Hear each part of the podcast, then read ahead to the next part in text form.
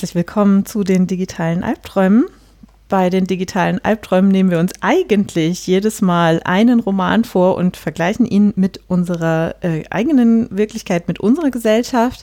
Allerdings sind wir schon wieder beim äh, Staffelende.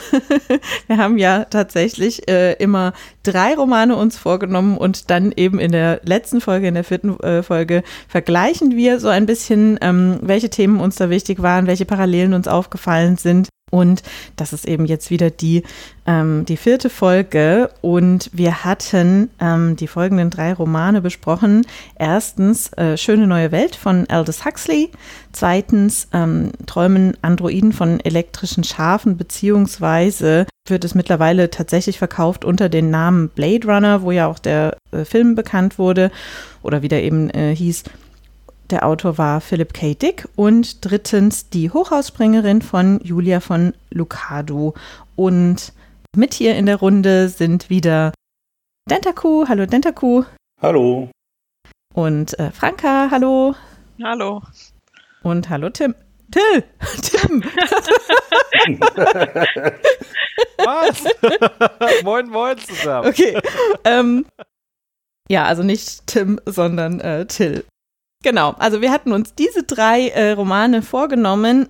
Und äh, eine Frage, die ich mir dabei gestellt hatte, war, ähm, wie kommt es denn überhaupt zu solchen starken gesellschaftlichen Veränderungen, die man eben braucht, um ja einen äh, Roman äh, darzustellen, der sich tatsächlich abhebt von unserer eigenen Gesellschaft. Und ich glaube, am wenigsten oder am wenigsten ist der Unterschied bei der Hochhausspringerin, wobei man da dann äh, schon äh, fast so diesen Uncanny Valley-Effekt ähm, hat, äh, finde ich. Aber das ist eigentlich äh, ein Roman, der sehr nah an unserer eigenen Gesellschaft dran ist. Vielleicht noch mal einiges etwas verstärkter, aber es ist jetzt gar nicht so, dass es da jetzt so total anders ist. Wir hatten andere äh, Sachen, wo das äh, deutlicher ist und ich glaube, man kennt auch einige äh, Filme, wo das deutlicher ist. So ganz typisch ist der Atomkrieg bzw. der Atomunfall. das äh, sehen wir zum Beispiel bei Blade Runner.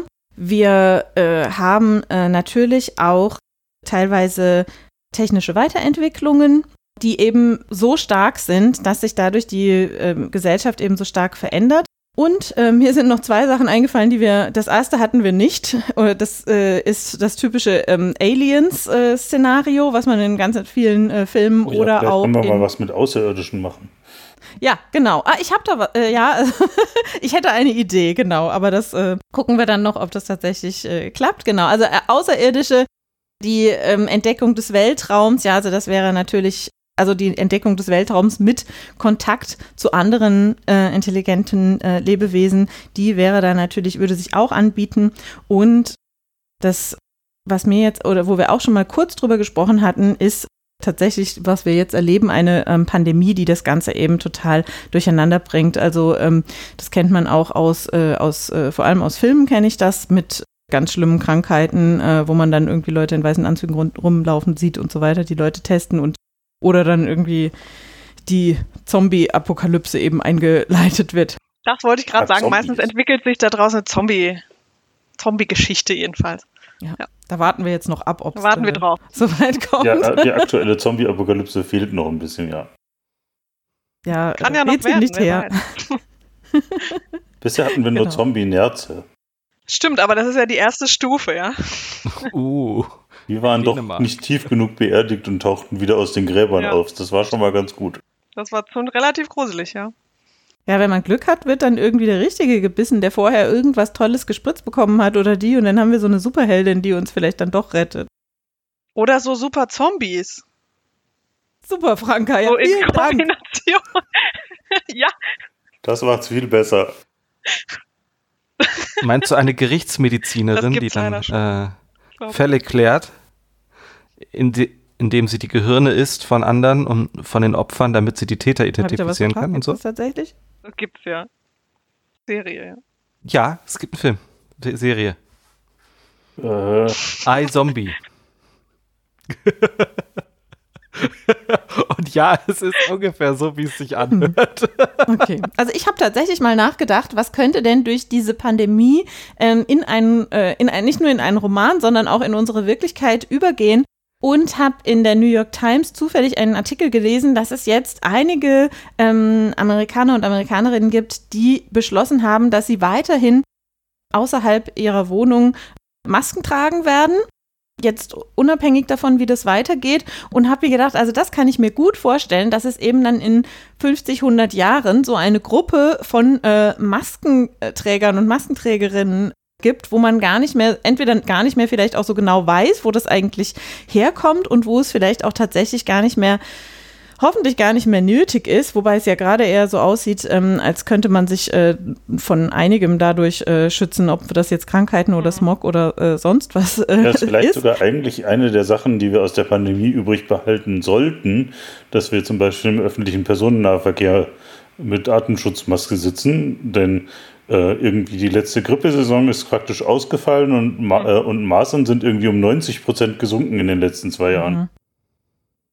Ja, das äh, kann gut sein, genau. Ja. Und man und, sieht, äh, dachte jeden. Ja. Und ich dachte jedenfalls auch, Entschuldigung, Franka, ähm, also, dass sich gerade solche Sachen eben in die Gesellschaft, äh, in, vielleicht auch in tatsächlich in nur einige Gruppen, ähm, dass sie da eingehen. Und ähm, vielleicht ist es dann auch so, man kommt in eine Wohnung und kriegt als erstes aus Höflichkeit irgendwie das Desinfektionsmittel angeboten. Und ich habe mich mit einer Bekannten drüber unterhalten, wo die Familie aus der Türkei kommt und die meinte, auf türkischen Hochzeiten sei es eben tatsächlich so, dass man zur Begrüßung als erstes die türkische Art von Eau de Cologne gereicht bekommt, um sich eben damit die, die Hände zu erfrischen. Ja, und äh, da weiß ich auch nicht, wo das äh, tatsächlich herkommt, aber äh, vielleicht war das auch mal sowas und es ging dann eben in die, in den, in den guten Ton äh, ein, ganz hm. genau. Ja, Frank, aber Zeugen gab es früher mal so ein geheiztes Handtuch. Ja. Wo gab es das? In Flugzeugen. In Flugzeugen, ja, stimmt. Das, das gibt es, glaube ich, immer noch in manchen ja. Flugzeugen. Ja, bei der, wo hast du jetzt gesagt, in der Türkei war das? Genau, aber ich kann mir gut vorstellen, Brauch, dass das nicht nur in der Türkei ist, mhm. genau. Ja. Aber da kann es natürlich gut sein, Wasser, ähm, ja, ne, also dass man da Wasser vielleicht etwas sparen möchte in gewissen Gegenden, wo es sehr heiß ist oder, oder so, dass vielleicht überhaupt in noch südlicheren Ländern äh, üblich ist, dann eher halt sowas Alkoholisches, ähm, Desinfektionsmittel analog sozusagen äh, zu benutzen und das nicht nur zur Erfrischung, sondern eben auch zur Reinigung dann ist. Ja.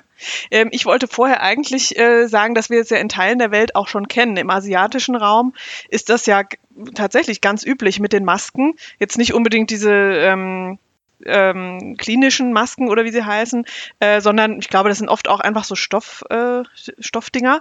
Aber da ist das ja schon ganz üblich. Ähm, ich weiß jetzt nicht genau, wie das anfing natürlich, aber ich glaube schon auch mal gelesen zu haben, dass es hieß, ähm, dass das da auch zum guten Ton gehört oder man äh, ähm, höflich da äh, ist, indem man eben andere nicht mit seinem eigenen Kram sozusagen mhm. ähm, ansteckt dadurch. Belästigt. Belästigt, genau. Mhm. Ja, also insbesondere, wenn man, wenn man eine Erkältung hat oder so sich nicht ganz wohl fühlt, dass man genau. sie dann aufsetzt, einfach aus Respekt den anderen gegenüber und äh, es eben nicht wahrgenommen wird als als übergriffig, hä, du willst mich nicht riechen, du hältst mich für krank, sondern eher ein, ein äh, respektvoller mhm. Umgang, hey, mir geht's gerade nicht ganz so gut, ich möchte dich davor schützen, dass ich dir was antue. Genau, und das ist ja eigentlich ganz wünschenswert, weil es jetzt zwar schon etwas her, dass ich zuletzt im Büro war, aber ähm, da erinnere ich mich schon an so Phasen, jeden Winter oder Herbst äh, kommt jemand äh, schniefend und hustend rein und sagt, oh, ich fühle mich ja gar nicht gut und man selber denkt nur, ja, dann bleib doch bitte einfach zu Hause oder halt wenigstens von mir Abstand, weil ich möchte jetzt nicht auch noch einfangen. Ne? Also bei uns ist diese, ähm, diese Höflichkeit, sag ich mal, äh, nicht angekommen. Da ist halt eher so dieses, ich muss mich ins Büro schleppen, damit ich äh, als wichtiger Arbeitnehmer oder Arbeitnehmerin doch äh, auch vor Ort wahrgenommen werde. Ja, und ich erinnere mich auch noch dran, sehr gut dran, als das eben aufkam oder bevor das aufkam mit den Masken. Ich war äh, häufiger mal in äh, London, wo dann auch, ähm, gerade wenn man vom Flughafen weggefahren ist, dann äh, des Öfteren auch ähm, Asiatinnen und Asiaten mit in den öffentlichen äh, Verkehrsmitteln dort waren und, und äh, wir dann immer dachten so, oh Gott, der hat jetzt so eine Maske auf, wer weiß, was der jetzt äh, Schlimmes hat. Wahrscheinlich irgendwie bestimmt was Tödliches. Ich setze mich mal lieber irgendwie woanders hin. Also das war noch gar nicht so, dass man dann dachte, ach ja, das ist ja nett, dass der mhm. versucht, uns hier zu schützen. Ja. Ja, aber ich denke auch, das wird sich jetzt äh, ein Stück weit wandeln, ja. Mhm. Ja, ja dann gibt es natürlich noch diese andere Sache, die irgendwie so, so ein Damoklesschwert, was über der Menschheit schwebt, was auch zu einer drastischen Veränderung jetzt führen könnte. Also wenn wir jetzt nochmal den Schwenk zurück machen, was hat da in den Büchern eigentlich zu dem, äh, mhm. zu dieser Veränderung geführt? Wenn man jetzt diese Klimakrise, Klimakatastrophe, die anbahnende, äh, sich überlegt, mit einem Meeresanstieg äh, von, von x Metern und dann der, der Unfruchtbarkeit von ganz vielen Gebieten auf der Erde, da wird sich massiv was ändern, wenn das so eintritt. Mhm.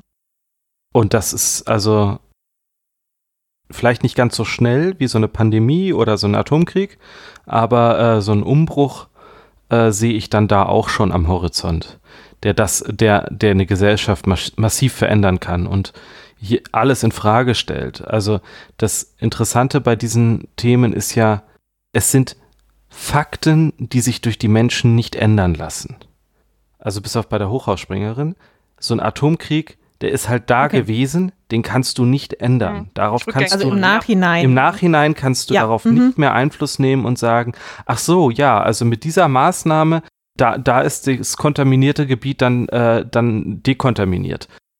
Genau, wir haben hier die Wunderalge, die das jetzt alles aufnimmt. Genau. Wie so ein Radiergummi. Ja, das Moos. Oder diese. Genau. Das Moos in, in Stuttgart.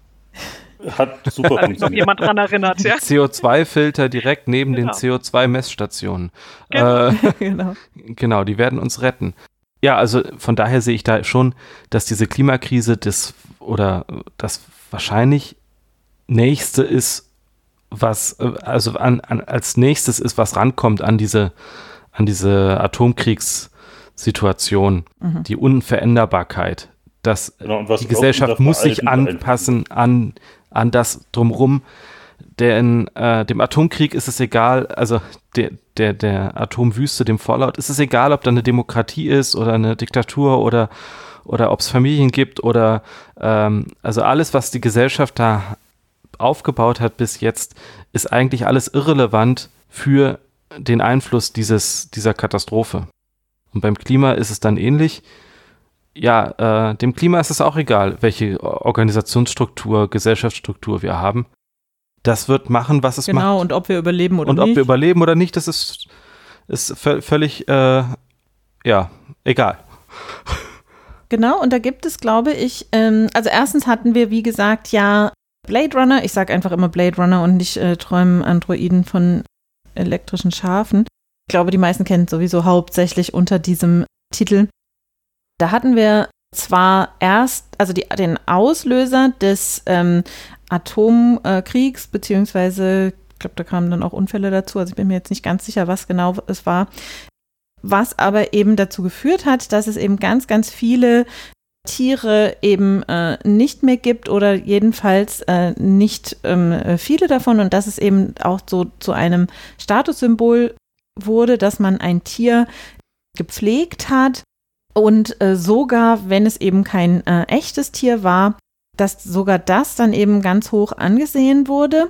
Und das ist ja auch was, also so haben wir das noch nicht, aber ich glaube, alle haben schon mal hier von äh, Lonesome George gehört, da diese ähm, äh, Schildkröte, die da der letzte seiner Art ist und der sich irgendwie, oder ich weiß gar nicht, ob es da auch noch ein, zwei Weibchen gab, mit denen er sich aber irgendwie partout nicht paaren wollte und wo man irgendwie dann immer abgewartet hat, ähm, äh, wo eben absehbar war, dass diese Tierart aussterben wird. Und ich glaube, da gibt es auch noch andere. Ich möchte auf äh, zwei Bücher hinweisen dabei, und zwar von Terry, nicht von Terry Pratchett, sondern von Douglas Adams, ähm, Last Chance to See, die letzten ihrer Art, wo er vor, also ein, äh, kein äh, Roman, sondern ein tatsächlich ein Sachbuch, das beste Tiersachbuch, glaube ich, überhaupt, wo er schon vor Jahren um die Welt gereist ist und bedrohte Tierarten besucht hat, zusammen mit einem Biologen, glaube ich, und einem Techniker, ähm, Tontechniker von der BBC und sie da eben äh, dann über diese Tiere berichtet haben, aber auch die ganze Reise. Also es ist wirklich auch einfach ein lustiges Buch, kann man wirklich nur empfehlen. Aber ich, es gibt jetzt, glaube ich, auch äh, immer mehr tatsächlich Romane, wo es um das Thema geht. Ich habe gelesen, kann ich aber leider nicht empfehlen, 2084, also was sich eben auf 1984 ähm, oder 2084 dann äh, bezieht, von dem Autor von äh, Sophies Welt. Äh, wie heißt er? Ich hatte mir das irgendwo aufgeschrieben. Äh, weiß ich jetzt nicht auswendig. Genau, aber jedenfalls der Autor von Sophies Welt, der hat diesen Roman geschrieben, der eben dann im Jahre 2084 äh, spielt und äh, wo dauernd, also wo täglich in den Nachrichten ähm, berichtet wird, welche Tierart jetzt wieder ausgestorben ist. Leider ist es nicht so super geschrieben. Also vom Schreibstil her fand ich es jetzt nicht so super anspruchsvoll. Oder hat jetzt war es auch nicht so super spannend. Und ich habe aber, und ich habe angefangen äh, zu lesen Dry, wo es eben um eine Trockenheit äh, in den USA geht. Das war ziemlich spannend und ehrlich gesagt, ich habe es nicht weitergelesen nach dem ersten Kapitel, weil das, weil das habe ich schon mal erzählt. Ähm, das habe ich angefangen zum Anfang der Pandemie und dann ging es irgendwie darum, wie die Gesellschaft ausrastet und den anderen irgendwie äh, die letzten Flaschen Wasser wegkauft. Und das war mir äh, zu aufregend so ähm, zum Anfang der Pandemie, wo man hier auch noch nicht wusste, wie die Gesellschaft äh, reagiert und ob es äh, mehr so eine, unter eine gegenseitige Unterstützung gibt oder ähm, ein äh, gegenseitiges äh, Zerfleischen. Damals hatten wir auch äh, Szenen, wo Leute ähm, anderen das Klopapier aus dem, äh, aus dem Einkaufswagen geklaut haben. Ja, stellt Und, sich raus, ähm, die Zivilisationsdecke ist dünn. Ja, aber ich. Es gab auf der anderen Seite aber auch genau, genau. entgegengesetzte Bewegungen, dass ich schon wahrgenommen habe, dass viele anderen irgendwie helfen wollen, also gerade auch Älteren, die dann ja nicht mehr so in den Supermarkt gehen sollten, ähm, da so Einkaufsdienste und, und ähnliches. Also das habe ich ähm, vorher noch nie so stark genau. wahrgenommen, jedenfalls, ja. Ja. Also Von daher war nämlich auch durchaus beides, ja. Ja, das war auch das, was mich so ein bisschen äh, beruhigt hat zum Anfang der Pandemie, muss ich sagen, weil ich habe diese Bilder gesehen von Leuten, die irgendwie sich da um das Klopapier streiten und um die Nudeln und fand das schon sehr erschreckend und ähm, habe dann sofort geguckt. Äh, hier beim in meiner Stadt konnte man sich äh, melden, wenn man eben äh, anderen andere unterstützen wollte. Da gab es tatsächlich von der Stadt organisiert so einen Einkaufsservice. Ähm, ich habe aber auch ganz viele Zettel gesehen, also von teilweise von mhm. Privatleuten, die im Supermarkt aufgehängt haben. Hier, äh, du gehörst zu einer Risikogruppe und möchtest nicht einkaufen gehen. Hier ist meine Telefonnummer. Ich äh, mache das für dich. Und aber auch ähm, zum Beispiel hier von der, ich glaube, es war das CVJM, bin mir da jetzt nicht sicher, also eine Jugendorganisation von der Kirche. Die haben auch sowas organisiert. Also ich glaube, da gab es schon äh, sehr viel. Ich bin auch auf einer Liste von, ähm, also so einer Mailingliste von Leuten, die unterstützen können beim Ausmachen von Impfterminen und da sind anscheinend so viele drauf, dass ich nie kontaktiert wurde und auch beim Einkaufen nur einmal. Also entweder das hat sich niemand gemeldet, ähm, das kann natürlich ja. auch sein, oder es gab einfach wirklich genug Leute, die das freiwillig gemacht hatten. Mhm. Und äh, ja, ich hoffe auf die glaube auch, dass man in solchen Situationen eben sich eben zusammentun muss und sonst da schlecht durchkommt. Aber natürlich auf Abstand zusammentun, ja. so wie wir also, hier gerade. Ich glaube, es war so eine Mischung. Ich glaube, da haben sich schon viele Leute gemeldet, aber ähm, ich glaube auch, dass viele gerade Ältere, die da vielleicht darauf angewiesen wären, diese Seiten, also das ist ja meistens war das dann über Webseiten, ne, dass die die halt überhaupt nicht kennen oder da auch nicht äh, hinkommen sozusagen. Also ich glaube, das Angebot war da, also viele Helfer waren da, aber dass das vielleicht nicht so äh, auch da so adressatengerecht war, wie es vielleicht hätte sein äh, können oder, oder müssen, dass die, ähm, ja, ich sag mal, die Leute in Risikogruppen das auch hätten annehmen können in der großen Zahl. Das fand ich eigentlich so ein bisschen schwierig. Wie, wie kriegt man das jetzt wirklich an diese Leute dran, ohne die wiederum, ohne denen nahe zu kommen natürlich, weil sonst hätte man ja überall vielleicht ja. klingeln gehen müssen oder so. Ja, ohne die auch zu belästigen, genau. Ja, das auch. Und viele, das habe ich nämlich auch so wahrgenommen, dass auch ältere Leute das auch nicht unbedingt wollten. Also im Supermarkt mhm. habe ich oft äh, sehr äh, alt aussehende Leute gesehen und ähm, dann auch immer gedacht, warum bleiben die denn nicht zu Hause? Die können doch so einen Dienst benutzen, aber die haben dann manchmal auch gesagt, na, das Einzige, was man jetzt noch machen kann, ist wenigstens mal in den Supermarkt gehen. Ne? Also das darf man halt auch nicht unterschätzen, dieser Tagesablauf, den so Leute dann auch haben. Ne? Und mhm. für alle war es wahrscheinlich jetzt mal ein Jahr, ein Jahr lang das Highlight, mal in den Supermarkt zu gehen. äh, und das kann man, das wollen sich Leute dann natürlich auch nicht unbedingt nehmen lassen, wenn sie sich auch gar nicht so alt und gebrechlich äh, fühlen. Ja? Das genau. ist natürlich auch, ja. Ja, und ich glaube auch, ähm, das haben wir vielleicht jetzt auch gesehen, man muss halt solche Strukturen dann aufbauen, wenn es eben noch nicht nötig ist. Also ich will da jetzt gar nicht jammern irgendwie über die Anonymisierung äh, innerhalb der, der Städte. Aber wenn man da natürlich besser eingebunden ist, wenn man da schon Strukturen hat, wo die Leute wissen, sie können sich dahin wenden, dann ist das natürlich wesentlich einfacher, dann in einer Notsituation auch tatsächlich zu nutzen, als wenn ich während einer Notsituation anfange, äh, so etwas äh, aufzubauen. Also ähm, ich persönlich habe es natürlich jetzt hauptsächlich an den Schulen gesehen. Da ist es äh, schwierig, dann, wenn plötzlich von einem auf den nächsten Tag alle Kinder zu Hause sitzen, dann da Plattformen aufzubauen und so weiter und denen irgendwie zu erklären, wie sie die jetzt nutzen müssen. Das ist eben deutlich einfacher, wenn ich das schon vorher aufgebaut habe. Aber vorher habe ich natürlich weniger den Druck, das dann auch tatsächlich zu nutzen. Und bei anderen Sachen äh, war es ja äh, war es ja ähnlich. Also die Gesundheitsämter, die möchten auch nicht mitten in der Pandemie jetzt äh, das System wechseln. Die haben irgendwie was, was irgendwie funktioniert und sie wissen nicht, ob das andere für sie auch funktioniert. Sie sind nicht eingearbeitet und so weiter. Ähm, das ist eben nicht der bestmögliche Zeitpunkt. Allerdings weiß man natürlich auch nicht, was ein, auf welche Katastrophe so als nächstes kommt und was man da dann braucht. Ja, das stimmt. Ja, sa sagen wir mal so, ähm, es gibt ja viele Forscher und, und viele, äh, Forsch viel Forschung dazu, was alles passieren könnte und Katastrophenszenarien werden durchgespielt und ähm, auch sowas wie, äh, ja, der Atomkrieg wird mal geübt oder eine, eine, eine Pandemie äh, würde auch mal geübt und dann gibt es da halt Ergebnisse, was alles fehlt und was man alles machen müsste und dann muss man dafür dann aber auch als Gesellschaft sagen, okay, das kann passieren, auf diese Eventualität wollen wir uns vorbereiten oder eben nicht. Und wir haben uns als Gesellschaft dazu entschieden, uns auf viele Eventualitäten, die wir die Expertinnen und Experten immer schon vorhergesagt haben oder vorgewarnt haben, dass es passieren könnte, äh, uns nicht darauf vorzubereiten. Ja, das stimmt ja so nicht ganz. Wir haben beschlossen, die bereits getroffenen Vorsichtsmaßnahmen, die es in den 80ern und 90ern noch gab, aus Kostengründen abzubauen. Es gab ja, also, zum Beispiel also über ganz okay. Deutschland verteilt einen Haufen Krankenhäuser, die bereitgestanden hätten, leer, noch in den 80ern und 90ern, die dann abgebaut wurden. Okay, ich meinte damit, also faktisch haben wir uns dazu entschlossen, es, also okay, wir haben uns entschlossen, sogar es zurückzubauen. Genau. Aus Kostengründen und nicht nur, äh, nicht nur den Expertinnen und Experten nicht zuzuhören, sondern auch noch äh, das dann abzubauen. Ja, aber wollen wir zurückkommen zu den Büchern? Weiß Och. ich gar nicht, weil unser Ziel ist doch eigentlich, das auf unsere Realität Ja, also wenn ich das jetzt vergleiche in den Büchern, äh, was, was ist da denn passiert mit den Gesellschaften? Wie, wie sind die denn dann da, da äh, mit umgegangen mit dieser geänderten Situation? Also wenn, wenn ich jetzt äh, Blade Runner angucke, dann ist, die, ist, ist ein Ausweg ja aus dieser furchtbaren Situation eine Flucht gewesen für viele.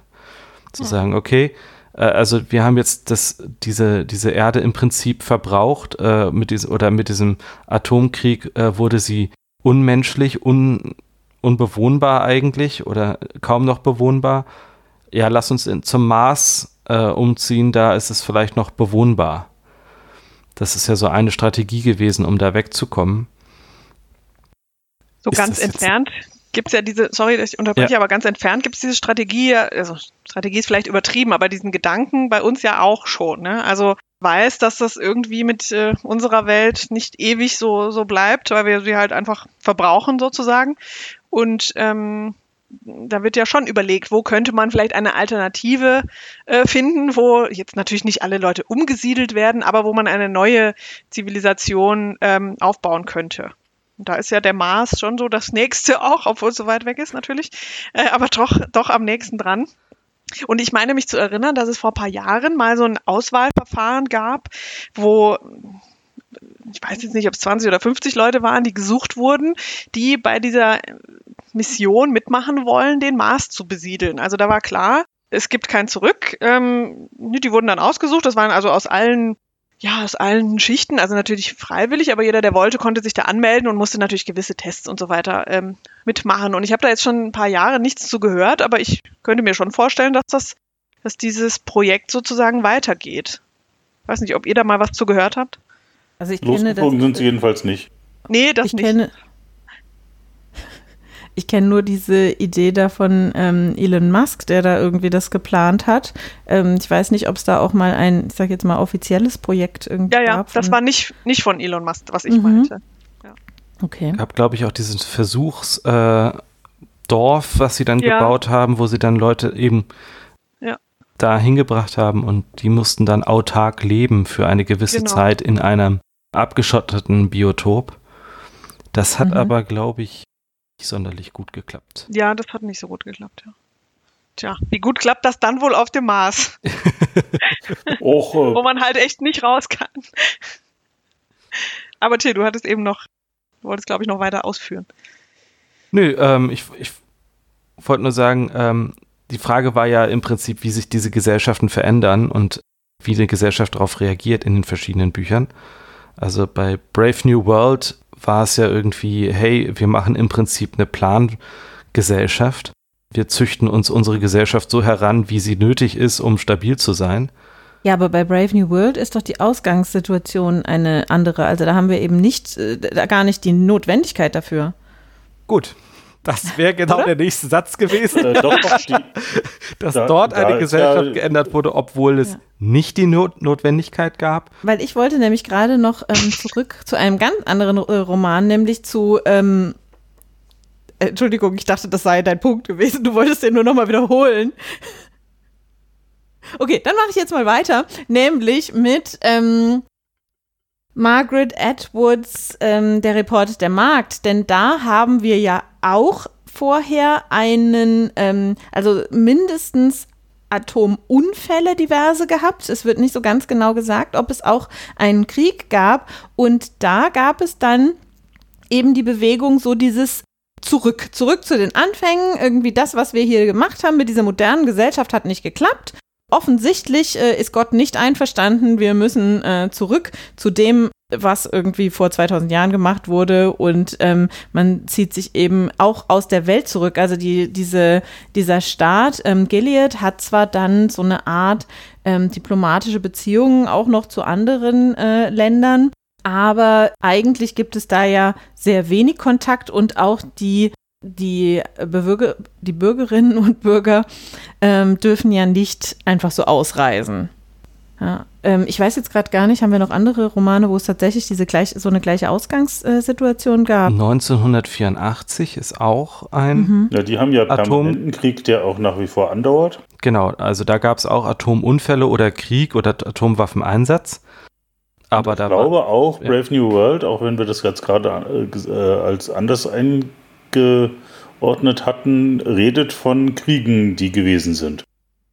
Ja, das stimmt bevor dann die Zeitrechnung genau. nach die, ja. genau, es steht nicht genau drin, aber da waren Kriege, bevor die Zeitrechnung nach Ford eingeführt wurde. Stimmt, ja. Und bei ähm, die Maschine steht still, es ist der Rückzug unter die Erde dann. Mhm. Genau, und da ist aber auch irgendwie außen alles nicht mehr bewohnbar und genau. Man weiß nicht, ob es verstrahlt ist oder einfach die Umwelt nur so zerstört, dass man sie nicht mehr bewohnbar ist, aber ja, unbewohnbar. Wo wir gerade auch drauf zusteuern, das hatten wir ja gerade. Mhm. Jetzt gucke ich mal, ob der Till noch was sagen möchte. Jetzt, wo ich ihn dreimal unterbrochen habe. Nee, Till will nicht mehr. Entschuldigung. Genau, also vielleicht können wir uns das tatsächlich nochmal äh, anschauen, äh, den Umgang nicht nur, was macht denn die Menschheit darum, sondern wie geht sie denn mit der, ähm, mit der Natur um und äh, wir hatten jetzt schon genannt, in Blade Runner haben wir eben diese äh, Tiere, um die sich dann alle äh, da äh, aufopferungsvoll kümmern. Bei Brave New World ist es etwas anders. Wir haben eben die, ähm, diese Gesellschaft, die in der Stadt lebt ähm, und äh, ganz abgesehen davon gibt es diese Reservate, wo wir dann auch den, äh, den John eben kennenlernen, der auch ähm, so diese Figur des edlen Wilden ist, ähm, der eben unverdorben ist und ähm, was ja auch eine, jetzt immer keine realistische Darstellung jedenfalls ist. Und die Leute, die in der, äh, in der Gesellschaft leben, da ist es jedenfalls so, dass sie, je nachdem, zu welcher Kaste sie gehören, dass ihnen ähm, so eine äh, Abneigung der Natur ähm, anerzogen wird, aber gleichzeitig äh, sie dazu erzogen werden oder konditioniert werden, dass sie total auf Natursportarten und zwar vor allem auf teure Natursportarten stehen, ähm, eben als äh, aus kommerziellen Zwecken ist das Ganze dann dort. Ja, und bei der ja. Wenn ich da kurz einhaken darf, wobei hm, es da ja nicht um die Natur geht, also Sport in der Natur, sondern diesen Konsum. Ne? Also das ist, wie du gerade sagtest, mhm. teure Sportarten sind nicht etwa Sportarten in der Natur, weil das ist gesund oder ähnliches, wie man das heute vielleicht eher sagt, sondern eher, ist, man soll konsumieren und deswegen ähm, diesen Sport oder Sport betreiben, ja, weil man darüber eben nochmal mehr Geld ausgeben kann. Und ich glaube, dass der in der Natur stattfindet, äh, ist, glaube ich, nicht so wichtig, ehrlich gesagt. So schien es mir. Ja auch so abstruse Beispiele wie, was genau, war es, Rolltreppentennis ja. und Raketengolf. Äh, genau, also auch nicht so richtig Natur. Ne? Rolltreppe ist jetzt auch nicht die Natur an sich. nicht? Und irgendwas, irgendwas Golf war noch, irgendwas Golf. Ja, ja, ich weiß nicht, ah, was weiß es nicht war. Mehr. Aber Rolltreppentennis würde ich gern mal sehen, wirklich. Mhm. Vielleicht ja. machen sie das so in Bergen. Den, das Rolltreppen. ja, also ja anstatt möglich. wandern kann man dann mit der Rolltreppe hoch und runter fahren und dabei Tennis spielen. Ja. Ja, sie genau, haben sich also da schon einiges ja. ausgedacht. Genau, also das meinte ich nur, da, da ist, glaube ich, die Natur nicht das Entscheidende. Nee, da ist eher der, dieses, dieses der Gedanke dieses Reservats, so, hey, äh, wir mhm. machen mal einen Ausflug in das Wilde mhm. und, und eher so als kleines, also kam mir eher so vor, als kleines abgeschottetes Biotop. Das ist ganz hübsch, da kann man sich das mal angucken, wie das früher mal war, aber eigentlich ist das bäh. Also ja. genau, nicht, nicht, nur, äh, nur hey, äh, es ist so, es ist erstrebenswert, sondern einfach so eher als, naja, äh, spannend, ein Abenteuer, aber möglichst bitte Abstand halten von meinem Leben. Genau, da fahre ich nur hin, weil das Instagrammable ist. Genau. genau. genau. So ein bisschen was wie, wie, es hat so ein bisschen was von Zoo auch, finde ich, ja, weil auch ja. die, ich weiß ja, genau. zugegeben nicht mehr, wie sie hieß, die da hingereist ist, aber die ja auch äh, da ganz äh, dachte, oh, das fehlt ihr noch ne, auf ihrem Zettel sozusagen und sie will da ja aber gar nicht mit in Berührung kommen mit diesen mit den Leuten und äh, und natürlich auch dem Dreck und oder was heißt Dreck, also mit der Erde sozusagen, sondern das nur so mal angucken und dann erzählen können, dass sie eben da war, weil genau Instagrammable für heutigen Worten. Ähm, aber, aber lieber so nur aus der Ferne. Also, dass man sagen kann, man war da, aber anfassen möchte man es nicht. Ja, aber es war schon was, also es ist schon Statussymbol zu sagen, mhm. hey, ich kann ich konnte das, ja. Es ist, äh, genau. äh, ich bin eine Person von wenigen, die es überhaupt machen konnte. Aber genau, dann so, äh, nee. Eher als, als Bestärkung darin, dass das neue, tolle, also die schöne neue Welt, die sie sich gebaut haben, doch das absolut erstrebenswerte ist. Genau, ja ihr hätte es wahrscheinlich auch gereicht, wenn sie in diesem hübschen Hotel, was da an dem Rande von dem Reservat war, geblieben wären, glaube ich. Genau, ich war da. Und einmal vielleicht so drüber geflogen oder, ja. oder sowas. Ja. Das stimmt. Und es ist natürlich dort auch das Einzige, was dann tatsächlich irgendwie so ein bisschen gefährlich ist. Also die, mhm. ähm, die Linda zum Beispiel, die geht dort ja tatsächlich verloren und äh, mhm. kann eben dann erstmal nicht zurück. Aus welchen Gründen auch immer, denn das ist mir nicht so klar geworden. Ähm, da sind ja anscheinend regelmäßig irgendwelche ähm, Leute aus der Stadt, die da hingebracht werden, um dort irgendwie da die Tänze anzugucken und so weiter.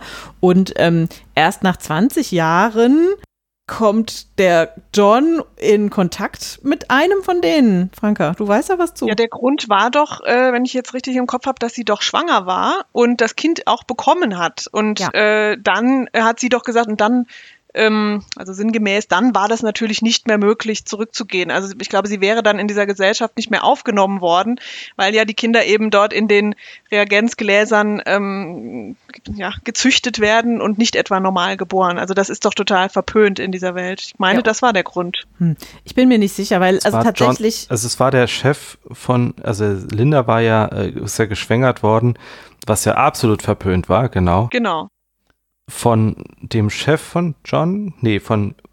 Nee. Ja, von Chef, einem höhergestellten. Höhergestellten, von, von dem. Äh, Berater jedenfalls, ja. Und äh, die sind da zusammen hin und für mich klang es so, als ob sie da in eine Umweltkatastrophe äh, geraten sind und dann ein Suchtrupp sie dann nicht mehr gefunden hat, aber eigentlich vielleicht auch gar kein Bedarf daran war, sie wirklich wieder finden zu wollen. Ähm, weil ja, das gesellschaftlich so verpönt ist, überhaupt schwanger zu sein. Nee, das habe ich aber anders verstanden, denn so ähm, die verstanden. wissen ja gar nicht, dass sie schwanger ist. Wenn, das wäre ja gar kein Problem gewesen, dass sie schwanger ist. Sie hätte ja jederzeit in eine von diesen Abtreibungskliniken gehen ah, können in okay, der normalen Welt. Also ich glaube, die ist irgendwo gestürzt, also die beide. Ist noch abgestürzt sozusagen. Genau. Es gab einen Unfall und dann ist genau. sie verloren gegangen genau. und dann konnte ja. man sie nicht mehr finden. Ja. Das fand ich aber auch. Oh, sorry. Was ich aber meine ist, anscheinend sind, also sie hat dann da ungefähr 20 Jahre lang gelebt mit dem John, der ist ja ungefähr so 20, ähm, als sie dann da gefunden werden. Und diese ähm, Ausflüge von Städtern in dieses Reservat, die scheinen ja schon relativ regelmäßig stattzufinden. Also ich weiß nicht, ob sie sich dann wirklich so geschämt hat, aber eigentlich hätte ja in diesen 20 Jahren schon mal längst irgendjemand ähm, den John treffen müssen. Und der John, der wollte ja unbedingt äh, Kontakt zu diesen Leuten haben. Äh, der äh, hat ja da sich auch nicht so arg zurückgehalten. Ja, aber ich glaube, das wäre einfach nicht gegangen. Also die Gesellschaft hätte sie nicht mehr aufgenommen. Ich glaube, sie hat sich zwar einerseits geschämt, weil das mit dem Kinderkriegen, das ist äh, ja total verpönt und wie sie dann auch nach wahrscheinlich kurzer Zeit ja dann doch aussah. Oder oder sie hatte auch glaube ich durch diesen Sturz äh, hatte sie sich da auch Verletzungen zugezogen. Aber ich glaube der Hauptpunkt war äh, dass es auch immer hieß man hätte sie auch nicht mehr aufgenommen. Also, also sie war dann wie ja dann auch nicht verstoßen. genau aber man hätte sie auch wohl nicht zurückgelassen so so richtig. Das weiß so ich nicht denn dann hat man sie ja mit zurückgenommen. Also sie ist ja, ja aber mit nur dem wegen John dem zurück. nur wegen dem John glaube ich. Hm. nur durch also ihn. ich weiß es nicht genau aber ähm, wo waren wir da jetzt Gut, eigentlich? Möglicherweise hat er da eine logische Lücke in seinem ja, Roman, aber. Wir waren bei Familienstrukturen. Nee, nee, da waren wir noch, da waren wir noch nicht, sondern wir waren oh, ja jetzt immer noch jetzt bei dem Umgang ja. mit der Natur. Und in der Hochhausspringerin, da haben wir ja eben, äh, dass, dass alle erstmal in diesen Peripherien theoretisch geboren werden und dann zurück äh, und dann nicht zurück möchten in die Stadt, sondern dass sie eben in die Stadt möchten. Und äh, das, da ist auch die Peripherie als eher ähm, dreckig äh, dargestellt und äh, die Stadt als so das, das Cleane, ähm, wo man dann eben in den Hochhäusern wohnt und immer möglichst hoch hinaus möchte auch und so weiter. Also das ist irgendwie so der, der Traum, äh, den dort alle so, ähm, so hegen. Und ähm, ich finde, das ist auch was, was wir in unserer Welt so ein, eigentlich so ein bisschen immer sehen konnten. Also ähm, man weiß, äh, oder soweit ich weiß, gehen jedenfalls immer mehr Leute ziehen in die Stadt ähm, und ziehen eben weg äh, von Dörfern. Und wenn ich mich mal äh, so erinnere, ähm, dann hieß es ganz oft auch, ja, ähm, in, also in größ größeren Städten, ja, an dem und dem Tag, ja, da kommen die Dorfdeppen hier in die Disco. Also es war jetzt nicht so, dass die dann irgendwie ähm, alle gleichgestellt werden, sondern das waren dann so die möchtegern Leute, die halt irgendwie auch nicht so ähm, ähm, modisch nicht auf dem äh, neuesten Stand waren und so weiter. Also das wurde schon immer äh, so eher negativ äh, konnotiert. Und äh, für mich, die ich ähm, auf dem Land aufgewachsen war, war es auch immer so, dass ich, äh, also dass ich eben den Eindruck hatte, ich habe dort ähm, mir fehlt da was. Also ich habe nicht zum Beispiel dieses kulturelle Angebot, das ich gerne hätte. Die Auswahl an Menschen um mich herum war natürlich auch irgendwie ähm, begrenzt. Also da gab es äh, vielleicht auch nicht so die Gruppen, an die ich mich äh, vielleicht angeschlossen äh, hätte. Und das äh, kenne ich auch äh, von anderen. Also ähm, und jetzt habe ich den Eindruck, dass es teilweise vielleicht eher wieder ein bisschen zurückgeht. Also jetzt während Corona haben alle äh, gesehen, dass es eigentlich total ätzend ist, wenn sie den ganzen Tag in ihrer überteuerten äh, kleinen äh, äh Stadtwohnung irgendwie äh, rumhängen, vielleicht keinen Balkon haben, geschweige denn einen Garten und wie schön das doch äh, gewesen wäre. Also das ähm, ist, glaube ich, schon was, was man jetzt auch sieht. Und ähm, ich habe auch gerade äh, noch nicht gelesen, aber über den neuen Roman von Juli C. Ähm, gehört. Ich glaube, er heißt Über Menschen, ähm, wo es auch ähm, so ein bisschen äh, darum geht. Ich glaube auch schon im vorherigen dieser Unterleuten, da ging es, mhm. glaube ich, auch ähm, auf diesen, wie das so ist, wenn man da eben aufs Dorf zieht und wie das Dorfleben ist und so weiter. Jetzt teilst du aber nur so aus, weil wir alle in der Großstadt wohnen. Wir wohnen ja auch in der Großstadt. also in der Großstadt nicht, ja. aber in einer größeren äh, Stadt. Ich habe ja gerade gesagt, wie schlimm ich es auf dem Dorf fand. Ich habe also wirklich ja. drei Jahre vor meinem Abi ähm, die komplette Oberstufe über, glaube ich, jedes Wochenende mit meiner einen Freundin davon geträumt, wie das ist, wenn wir endlich da weg können. Also ein großer Vorteil war schon der Führerschein, aber vorher äh, in einem äh, Ort ohne öffentliche Verkehrsmittel zu wohnen, das Hallo, ist. Hallo, da waren Busse. Ja, da waren Schulbusse. Bestimmt auch einmal am Tag gefahren. Da waren Schulbusse. Die sind in das halt noch viel halt kleinere Ort gefahren. Ja, zur Schule wollte ich nicht unbedingt. ja. Nee, aber das war das die Revolution, als dann einmal die Stunde die Taktung kam. Das haben wir das immer. Das war bei uns nicht. Das, ist ja, immer noch nicht. Ja, ja, das ist, das ist der große Befreiungsschlag gewesen. Ja, das glaube ich. Bei uns gibt es nicht mal einen Bahnhof. Nee. nee. Bei uns gab es einen Bahnhof. Ja, bei uns gab es wohl auch mal einen. gab es auch mal einen Bahnhof. Da, 50 Jahre her oder so. Genau. Wir hatten auch eine auch Lok, die stand halt auf ihrem einen Gleis. Nee, bei uns gab es da Kali-Abraum, der transportiert wurde. Das war wichtiger als das Menschen okay. der Bahn fahren. Und man muss natürlich auch sagen, die in Anführungszeichen Großstadt, in der wir oder an der die S auch dran wohnt, das ist halt auch das größte Dorf der Welt. Ja, das ist jetzt auch keine Großstadt in dem Sinne. Das ist München. Nein, ja, das ist eben. Stuttgart. Ach so. Nein, nein, Stuttgart ist das größte Dorf der Welt. Ja, aber München ist dreimal so groß. Und München heißt es immer das Dorf unter den Großstädten. Das ist auch, ich habe ja in München gewohnt, ja. das ist wie ein Dorf. Okay, ich finde, Stuttgart ist auch wie ein Dorf, wie ein kleines Dorf. Kehrwoche und ähnlichem. ja, die soziale Kontrolle. Machen wir uns ja aber keine, keine Freunde in den Kommentaren durch. Ja, das tut mir leid. Ja, apropos Kommentare, das kann, da kann ruhig mal überhaupt jemand irgendwas hinschreiben. Ich bin doch eh zugezogen, weißt du, ich, ich zähle doch, zähl doch eh nicht. Das ist ja das. Zählt irgendjemand von Danke, uns? Das Problem bei uns Nein. ist, dass wir auch dort, wo wir aufgewachsen sind, als Zugezogene gegolten haben. Ja, deswegen ja, ist mir das auch. auch. nicht neu und deswegen bin ich das auch sowieso gewöhnt. Ja? Ich bin ja, ich bin ja vom Zurgrosten direkt zum Neigschmeckten geworden. ah. Dann kennst du das also auch. Hm. Till geht sowieso nie raus. Ja. Nein, während der Pandemie nicht. Was ja sehr löblich ist. Okay, vielleicht kommen wir tatsächlich. Der Till wollte über die ähm, Familienstrukturen sprechen vorhin äh, schon und vielleicht gucken ich wir Ich hatte das, das Gefühl, dass wir das schon, ja. schon angeschnitten haben, das Thema, aber ja. Ja, das hatten wir angeschnitten, aber ich glaube, wir äh, hatten das andere auch nur angeschnitten und äh, deswegen fand ich es jetzt schon ganz gut, dass wir da kurz nochmal ähm, näher drauf eingegangen sind. Genau. Was ist dir denn aufgefallen bei den Familienstrukturen? Ja, also das Interessante fand ich, dass sie bei, also bei der Hochhausspringerin ja im Prinzip nahezu komplett aufgegeben wurde.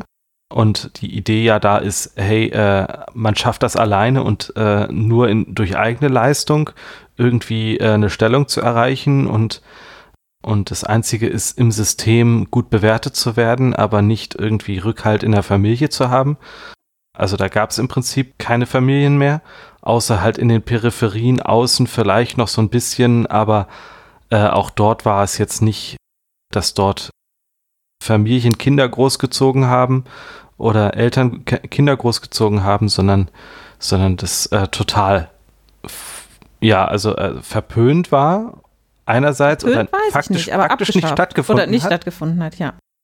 Aber, aber dann ja dann die Re Revolution war oder das Revolutionäre oder das, das Aufwieglerische war ja dieser Blog, der beschrieben hat, wie es denn ist, in einer Familie aufgewachsen zu sein, von jemandem, genau, deshalb ich, der aber gar nicht in der Familie war. aufgewachsen ist.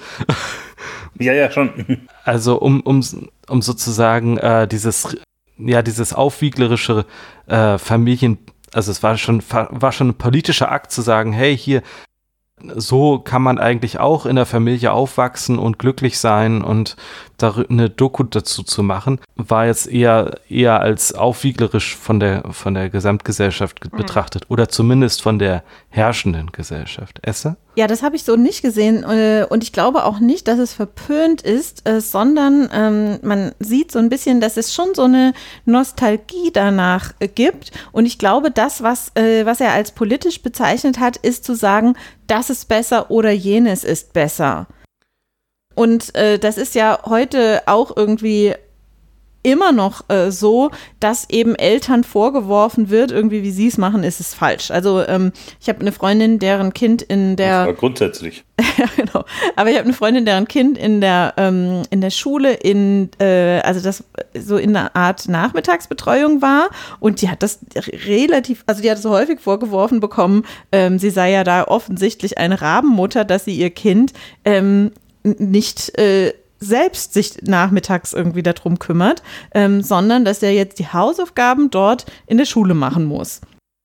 Und andererseits ähm, glaube ich auch, dass Leute, die eben äh, ihre Kinder, also selbst betreuen, also indem äh, vielleicht äh, ein Partner äh, beschlossen hat, irgendwie zu Hause zu bleiben oder dass eben vielleicht auch beide Partner nicht äh, voll arbeiten, dass denen ähm, auch vorgeworfen wird, dass das irgendwie nicht äh, gut ist, wie sie das da machen. Also vielleicht von den anderen Gruppen. Aber ich hatte nicht den Eindruck, dass es in ähm, die Hochhausspringerin grundsätzlich abgelehnt wird, sondern, also, sondern dass es aber irgendwie nicht mehr gemacht wird aber nicht, dass es als barbarisch angesehen wird, sondern dass es ja schon so dieses nostalgische, dieses nostalgische Rückbesinnung darauf gab, Franka. Ja, also ich glaube auch nicht, dass es äh, als barbarisch oder so gilt, aber diese Szene, wo die äh, Hitomi äh, ja dieses, sagen wir mal, Date hatte, ähm, da rutscht ihr das ja so mehr oder weniger mhm. raus, dass sie ihre da Biomutter kennt. Und das ist ihr dann ja gleich irgendwie unangenehm, ähm, weil man dann wohl so ein bisschen als seltsam mhm. gilt. So hatte ich das verstanden. Also es wird einfach nicht mehr gemacht, man weiß nicht warum. Und es gibt ja eben diese Paar, die ihre ähm, Bio-Eltern, wie es da heißt, noch kennen. Und das, das ist zwar irgendwie was Besonderes, also es scheint ja auch interessant zu sein, weil der, ähm, der Date-Partner, von dem mir der Name jetzt leider nicht mehr einfällt, dann ja auch nachfragt, ah, wie, du Royce. kennst die und wann hast du gesehen? Genau, der Royce Hung oder Hang, ja. Ähm, dann hast du die zuletzt gesehen, aber dass es doch auch vielleicht ein Grund ist, warum das dann nicht weitergeht. Ne? Also, dass der sich dann, ähm, sie dann, wie man heute sagt, ghostet da, also nicht mehr meldet und so. Dass es halt irgendwie seltsam ist, dass sie die doch kennt und was das mit ihr vielleicht irgendwas nicht stimmt. So hatte ich das wahrgenommen. Mhm.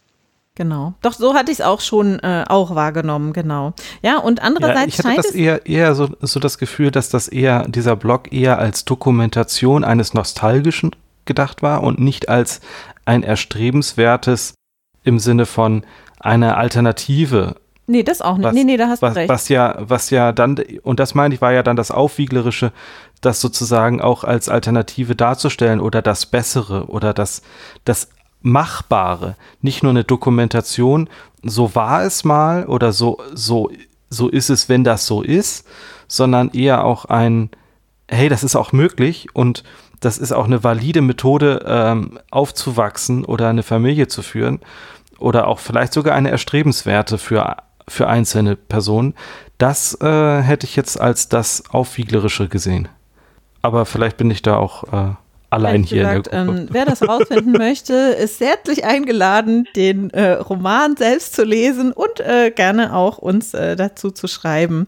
Ähm, aber was wir auf alle Fälle, glaube ich, haben, da können wir uns, denke ich, drauf ein, äh, einigen, ist so diese Nostalgie. Es gibt jetzt nicht nur diesen Blog, sondern es gibt auch diesen Family Service, wo man eben dann Bio-Verwandte mieten kann, die natürlich keine echten Verwandten sind, die aber irgendwie so tun, wie man sich vorstellt, dass die Leute sich ähm, in äh, tatsächlichen Familien ähm, verhalten und ähm, was ja auch eine ganz merkwürdige Darstellung ist. Also ähm, meine Mutter hat mich nicht jeden Morgen mit einem Lied, äh, einem selbstgesungenen Lied geweckt. Ich weiß nicht, wie es bei euch was mag. In ganz wenigen Familien die, vorkommen. Hast du sie gefragt? ganz bestimmt, ja, genau. Ja. Aber Franka, du wolltest auch was dazu sagen. Ja, was war das jetzt? Wenn sie nicht, ein, vergessen. Wenn sie nicht ja. einfällt, dann, dann äh, sage ich noch ja, dann weise ich inzwischen nochmal auf die Mumbots hin, die es da auch genau. gibt. Wo sie praktisch das wollte ich sagen. Ich genau. auch. Ja, danke. Ja, okay. Aber führe ruhig weiter aus. Naja, die ja eigentlich eine, eine Simulation einer verständnisvollen Mutter, an die man sich wenden kann, sind durch genau. eine künstliche Intelligenz, die ja Genau, die einem dann immer sagt, nicht wie so wahnsinnig sie viel, ist. Genau. Nicht so wahnsinnig viele verschiedene Tricks beherrscht. Das ist ein bisschen besser als Eliza. Das stimmt. Ich weiß auch nicht, ob es auch Dadbots gegeben hätte. Also es wird nicht wirklich erwähnt. Die Rede von, ja. Genau. Aber es scheint jedenfalls dann schon weil es da ja so einen richtigen Dienst gibt, genau. schon so ein Bedürfnis auch danach zu geben. Ne? Das ist jetzt, es ist witzig, weil man eigentlich diese ja Bio-Eltern, das ist mehr oder weniger abgeschafft, aber dieses Bedürfnis nach dieser wenigstens äh, familiären Unterstützung, sage ich mal, oder elterlichen, das scheint schon da zu sein. Ja. Weil wenn das niemand nutzen würde, gäbe es diesen Dienst ja nicht. Ne? Das und ähm, das sehen wir ja in anderen, ähm, in den anderen Romanen auch. Also bei Brave New World ist es äh, so, dass eben nicht jeder, nee, also da sehen wir das nicht, aber wir sehen, dass nicht jeder das Recht hat, überhaupt äh, Kinder zu bekommen, eben weil ähm, äh, sehr viele ähm, von dieser nuklearen Strahlung eben so stark beeinträchtigt äh, sind. Und wir haben in die Hochhausspringerin, ist, dass es äh, ganz viel äh, oder ganz üblich ist, äh, sich sterilisieren zu lassen und zwar auch, ich glaube, es ist auch von einer sogenannten Frühsterilisierung äh, die Rede, die eben schon so ähm, zur Pubertät direkt äh, durchgeführt wird. In Brave New World, Schöne neue Welt, haben wir es ähm, auch, dass sie diese äh, Verhütungsgürtel äh, immer tragen. Malthusgürtel heißen die, glaube ich, wo sie eben, äh, also die Frauen natürlich, die ganze Zeit irgendwie Verhütungsmittel mit sich äh, rumschleppen. Und äh, das scheint schon eine große Rolle zu äh, spielen. Und ich könnte mir auch vorstellen, dass das teilweise auch ein bisschen die, vielleicht auch die Angst der Autorinnen und Autoren ist. Vielleicht unterstelle ich da jetzt allerdings auch was. Wie geht das denn weiter mit unserer Familie? Wo entwickelt die sich denn äh, hin? Ähm, man hat eben mittlerweile auch die Möglichkeit, dass äh, man, äh, also nicht nur, wenn man äh, selbst keine Kinder hat, die, äh, dass man Kinder adoptiert, sondern es gibt ja auch die künstliche Befruchtung, die es dann eben auch möglich macht, dass nicht nur ähm, so diese typischen Familien, wie man das irgendwie aus konservativen äh, Werbungen und so weiter sieht, mit äh, Vater, Mutter und zwei Kinder irgendwie äh, sieht, sondern dass auch ähm, homosexuelle Paare zum Beispiel äh, Kinder bekommen können. Und vielleicht ist das auch so eine so eine Angst. Diese Familie, wie wir sie kennen, löst sich auf. Ähm, wer weiß, was es da noch gibt. Und vielleicht auch, wer weiß, was uns das irgendwie wegnimmt. Also man hat es ja so ein bisschen gesehen, als es immer um die ähm, Ehe von äh, homosexuellen Paaren ging, ähm, dass das eben ganz lange abgelehnt wurde, weil weil ja, schon die Überlegung war, ja, warum eigentlich? Also ich unterstelle jetzt, ähm, ja. äh, dass man eben äh, schon die ähm, heterose heterosexuelle Beziehung als das höherwertige und das schützenswerte und vor allem die Familie, wo dann eben auch noch Kinder dabei sind, als das schützenswertere angesehen hat. Ja, und so als das Normale in Anführungszeichen. Ne? Ja, das auf alle Fälle. Ich habe mal jemand gehört, äh, als es um diese Diskussion auch ging, der dann, also der dann sagte, ja, und jetzt wollen die auch noch heiraten. Was nehmen sie uns, also sinngemäß so, was nehmen sie uns denn jetzt noch weg? Ja, ja, und ganz ich dachte mal, das ist doch, das, das ist doch kein, kein Minus. Steuerliche Vorteile. Nee, aber das, ja, das weiß ich gar nicht, ob es darum ging. Äh, das ist vielleicht auch ein Punkt. Aber ich dachte mal, aber nur weil jemand anders doch heiratet, also du kannst doch auch heiraten, ist doch, du darfst ja deswegen jetzt nicht, nicht heiraten. Ja. Das ja, habe hab ich immer nicht verstanden, ne? Aber verstehe ich auch heute noch nicht. Ja, ich, ich bringe mal einen, einen schlechten Vergleich. Wenn du etwas für besonders hältst und dich abgrenzen möchtest oder absagen möchtest, mhm. das ist was Besonderes hier, äh, das habe ich geschafft ähm, und jemand anderes schafft das dann auch, mhm. dann ist dein Erfolg oder dein Geschafftes vielleicht nicht mehr so viel wert, weil jemand anderes das auch schafft. Insbesondere jemand, wenn es jemand schafft, den du für minderwertig hältst. Mhm. Und wenn du eine homosexuelle Beziehung für minderwertig hältst und die dann gleichgestellt wird mit deiner Errungenschaft einer Ehe, dann wertet sie ja deine Ehe ab. Mhm. Ähm, und nur in diesem Gedankenkonstrukt, was ich überhaupt nicht unterstütze, ähm, ist das, äh, ist das dann eine legitime Sache? So, dann nehmen sie uns das jetzt noch weg. Ja, weil sie mhm. dir deinen Status wegnehmen, den du erreicht hast in der Gesellschaft, in der du dich gerne siehst. Dass eine mhm. Ehe etwas besonders Wichtiges ist und Schützenswertes und genau diese Form hat. Mhm. Und hast es jetzt geschafft, dieses auch zu erlangen. Es ist ja für manche Menschen unglaublich wichtig äh, und auch nachvollziehbar wichtig, dass sie heiraten und eine Familie gründen, weil das für sie etwas ganz besonders Wichtiges und Erstrebenswertes ist. Und in, dann zu sehen, ja, aber für die andere Person ist das, für diese andere Personengruppe, die ich jetzt für nicht so wichtig halte, die ich für, äh, und, und, und für auch nicht das richtige Leben halte, mhm. die werden jetzt sozusagen auf die gleiche Stufe gehoben wie ich. Schwierig aus diesem Blickwinkel heraus. Ja. Ähm, mein Blickwinkel ist, hey, was schadet es dir? Nichts. Genau. Gar nichts. Ja. Geht es genau. darum, dass zwei Menschen sich, sich vereinen und sagen, zusammentun und sagen, hey, wir sorgen füreinander, dann ist das doch toll. Dann, äh, ja, äh, wenn zwei Menschen sich lieben oder äh, füreinander sorgen wollen, dann ist das doch eine, eine tolle Bestärkung äh, und Absicherung von diesen beiden Leben. Und das ist äh, schützenswert aus meiner Sicht. Ja. Ähm, von daher, da sind so die unterschiedlichen Sichtpunkte da drauf. Äh, genau, aber du bist halt auch ja. progressiv und nicht konservativ.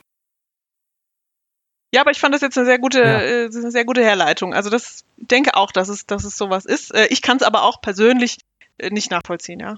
Das ist so ein bisschen, also ganz anderer Vergleich, aber wenn man äh, irgendeinen Uni-Abschluss ähm, hinkriegt, ja, dann schadet es mir ja auch überhaupt nicht, wenn jemand anders den auch kriegt. Ne, das ist jetzt ja, gesagt, natürlich und nein. was ganz anderes, aber. Wenn man ja? jetzt, wenn man jetzt, äh, jetzt, jetzt wäre ich auch mal richtig äh, provokant. Ähm, wenn, wenn, man, wenn man das, wenn man sagt, na ja, also äh, in einer Gesellschaft können nicht alle alles.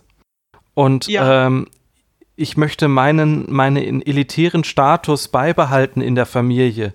Und jetzt sind dann doch alle Arbeiterkinder imstande, auch in diesen Akademikergrad aufzusteigen. Dann, ha haben, dann haben ja auf einmal alle das und dann werten sie das ab, was, was mhm. wir geschafft haben. Mhm. Und da, also aus dem Kontext mhm. kenne ich das Gleiche. Ja. Und in dem Uni-Kontext möchte ich noch was anderes einwerfen. Ähm, ich habe ja einen Uni-Abschluss und mir nimmt es überhaupt nichts weg, wenn jemand anderes auch einen Uni-Abschluss hat. Aber was ich mich wirklich aufrege, das ist, wenn Leute einen Uni-Abschluss haben, ohne etwas dafür getan zu haben. Zum Beispiel, ja. wenn sie eine, einen Doktortitel führen, ohne dass sie selbst ihre Doktorarbeit geschrieben haben. Da rege ich mich wirklich auf. Hm. Abgesehen davon. Das, das, das ist ein Schmücken mit falschen Federn. Genau abgesehen davon glaube ich, diese, diese Diskussion, jetzt ist es ja ähm, durch, aber irgendwie mit der äh, sogenannten Homo-Ehe, ähm, das ist halt der gleiche Zankapfel wie, ähm, oh, oh, oh, die Toilette für das sogenannte dritte Geschlecht, die mir auch nichts wegnimmt, wenn jemand anderes auch eine Toilette hat. Ähm, Toiletten und, nimmt die doch weg, Esther. Ja, genau. Und Gibt ja nicht äh, mehr die sogenannte Salzstreuerin, über die sich alle immer aufregen, wenn es ums Gender oh. geht. Ja. Genau. Wer? dann sagen, äh, gibt es vielleicht, ganz viele immer, die sollte man den Leuten mal sagen, dass in, in ganz vielen anderen Sprachen viele der Alltagsgegenstände tatsächlich weibliches Geschlecht haben. Ach so, ja, äh, im Deutschen äh, ja auch. Aber Till, du hattest Bei gefragt, ja was auch. ist das denn mit der. Salzsteuerin? Also es äh, gibt immer ganz viele, die dann so witzig sein wollen und vorbringen, die Feministen und Feministinnen, die möchten dann tatsächlich vielleicht sogar noch die Salzstreuerin und nicht den Salzstreuer. Dagegen muss ich ja sagen, wir leben ja hier alle in einer Region, wo sogar äh, die Butter gegendert wird zu der Butter. Ähm, von daher äh, finde ich, ach, das kennst du gar nicht? also in Bayern und Baden-Württemberg auch der Butter. Vor allem nee. der Butter. Und nicht nee. auch. Nein, nein. Und der, da sage ich jetzt doch, doch, doch. nein, das heißt die Butter. Und der Radio. Und bei uns oh, heißt es echt? die Bach. Nur die eine. Nee, nee. Nee, nee. Doch. Es gibt einen Bach, der heißt die Bach. Ah, okay. Das ist die Bach, ja, aber alle anderen Becher heißen doch oder also bin ich da? Also ganz ehrlich gesagt bin ich ja ähm, nur zugezogen und wirklich nicht für, was diesen Dialekt angeht. Gut, aber ähm, ich glaube, damit können wir es vielleicht dann auch doch ein bisschen genau. äh, hinter uns lassen. Aber trotzdem mag ich nach wie vor die italienische Akkuschrauberin. Avitatrice. Ah, ja, das hört sich nett an. Und die Fotokopiererin. Im Französischen auch, ähm, äh, auch weiblich. Gut, okay. Ähm, aber die Bohrmaschine, ist das vergleichbar oder? Äh? Geht ja, ja, um was natürlich. anderes. Ja, okay. Genau. Also es gibt nicht nur, äh, gibt's im Deutschen nicht nur andere Sprachen, wo das so ist. Das ja, ja, natürlich gibt es genau. das in allen Sprachen. Ja. Die Nutella, oder? Nein. Oh, jetzt, oh, das haben wir jetzt, jetzt wird schwierig. Du willst wirklich jetzt Blogkommentare provozieren, oder? Weil man ja Nutella Die Nuss-Nougat-Creme. Die Nuss-Nougat-Creme. Oh. Oh. Bin immer zu de deeskalierend hier. Sehr gut. Ich nehme auch mal den Humor raus. Und ein anderes Thema, das mir aufgefallen ist, als ich den Roman gelesen habe, ist das um der Umgang mit Alter und Tod. Oh ja. Ja, ja. voll witzig. Ähm, genau, damit wir hier mal ein bisschen wieder ernster werden. Also, ähm, wir sehen äh, in schöne neue Welt, dass es eben die Möglichkeit äh, gibt, äh, am Lebensende einen, äh, selbst, also selbst den Tod zu wählen und eine, ähm, eine Einrichtung zu gehen, wo einem dabei eben äh, geholfen wird. Wir sehen auch, dass es eigentlich keine ähm, Trauer mehr um diese Leute gibt, weil ja auch ähm, die sozialen Beziehungen eben nicht so stark sind. Wir haben schon gesagt, Familien zum Beispiel gibt es dort ja eben äh, gar nicht. Und wir haben in ähm, wir kannten das schon aus Die Maschine steht still, wo es auch eben diesen guten Tod gibt, den man wählen konnte. Ähm, und jetzt muss ich gerade nachdenken. Ah ja, und in die Hochhausspringerin, da haben wir es eben auch, dass ähm, Hitomi am Schluss sich zurückzieht in äh, so ein äh, Gebäude, wo sie ähm, auch betreut wird, auch von ähm, PsychologInnen äh, und wahrscheinlich auch von äh, TechnikerInnen, die dafür sorgen, dass ihre ähm, ihre Erinnerungen äh, eben nur noch Positives beinhalten. Also einmal die tatsächlichen äh, Erinnerungen, aber dann auch ähm, alles, was sie zum Beispiel in ihrer Tagebuch-App und so weiter vielleicht aufgeschrieben hat oder Fotos, die sie gemacht wird, ähm, dass das eben alles, äh, alles gelöscht wird, was nicht positiv ist. Und ähm, da habe ich überlegt, äh, also das ist ja schon so, dass die Autorinnen und äh, Autoren sich überlegt haben, wie wird das denn wohl in der Zukunft, wie werden wir denn wohl ähm, mit dem äh, Sterben äh, umgehen und ähm, ich glaube, dass es auch etwas ist, äh, was wir äh, was eben sehr schwierig ist. Also äh, erstens dieser Verlust äh, von Menschen natürlich, aber auch ähm, jetzt schon im Alter, wie gehen wir denn äh, daran? Also jetzt während Corona war ja schon immer so die Sache, ähm, man muss jetzt die Alten schützen, aber dann haben die gefälligst auch dankbar zu sein sollten eben nicht in den Supermarkt gehen, auch wenn das das Einzige ist, was ihnen jetzt vielleicht gerade ähm, bleibt. Ähm, genauso auch also ein bisschen so eine Aufwiegelung den, äh, den jungen Partyvolk äh, äh, dann auf der anderen Seite. Ähm, aber wir haben auch gesehen, dass eben unser Gesundheitssystem äh, nicht so gut aufgestellt ist, wie wir das vielleicht gehofft haben. Und äh, man sieht ja auch schon seit äh, Jahren, dass äh, wir vor allem, was die Pflege angeht, ähm, einfach nicht so die Möglichkeit, also nicht so das Personal haben äh, in ausreichender äh, Menge. Wir hatten jetzt das auch mehrfach, dass eben Pflegepersonal ja ähm, äh, praktisch aufgeschrieben hat und gesagt hat, äh, sie sind einfach völlig äh, überfordert, weil sie einfach zu viele äh, Leute betreuen müssen und das dann eben ähm, aus teilweise aus viele aus osteuropäischen Ländern, aber ich glaube zum Beispiel auch aus Südamerika ähm, Leute hergebracht werden, um eben unsere Alten äh, zu pflegen. Und ich glaube, das ist tatsächlich also ähm, ein ungelöstes, aber auch natürlich ein sehr schwieriges Problem. Einerseits möchte man äh, seine Verwandten nicht äh, abschieben, irgendwie in ein, äh, in ein äh, Pflegeheim zum Beispiel. Andererseits ist es natürlich auch wirklich schwierig, äh, sich persönlich drum zu kümmern nicht nur zeitlich, sondern das muss man ja auch, ähm, muss man ja auch können und ist ja auch ähm, körperlich äh, sehr anstrengend. Also das, äh, ja, das äh, ist so ein Thema, das mir eben auch aufgefallen ja, ist beim Lesen. Man wohnt heute ja häufig sehr weit weg von seinen ja. Verwandten. Genau, das kommt hinzu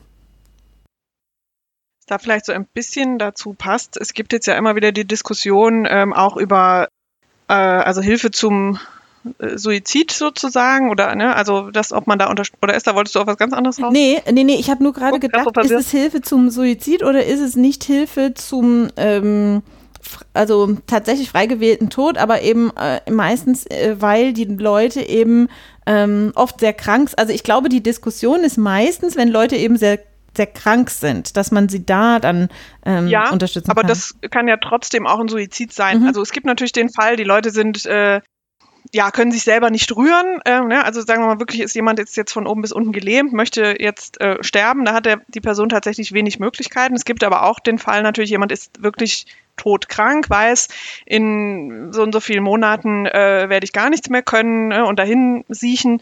Und ich möchte dem selbstbestimmt ein Ende setzen. Ja, der selbstbestimmte Tod, so ist vielleicht das bessere Wort.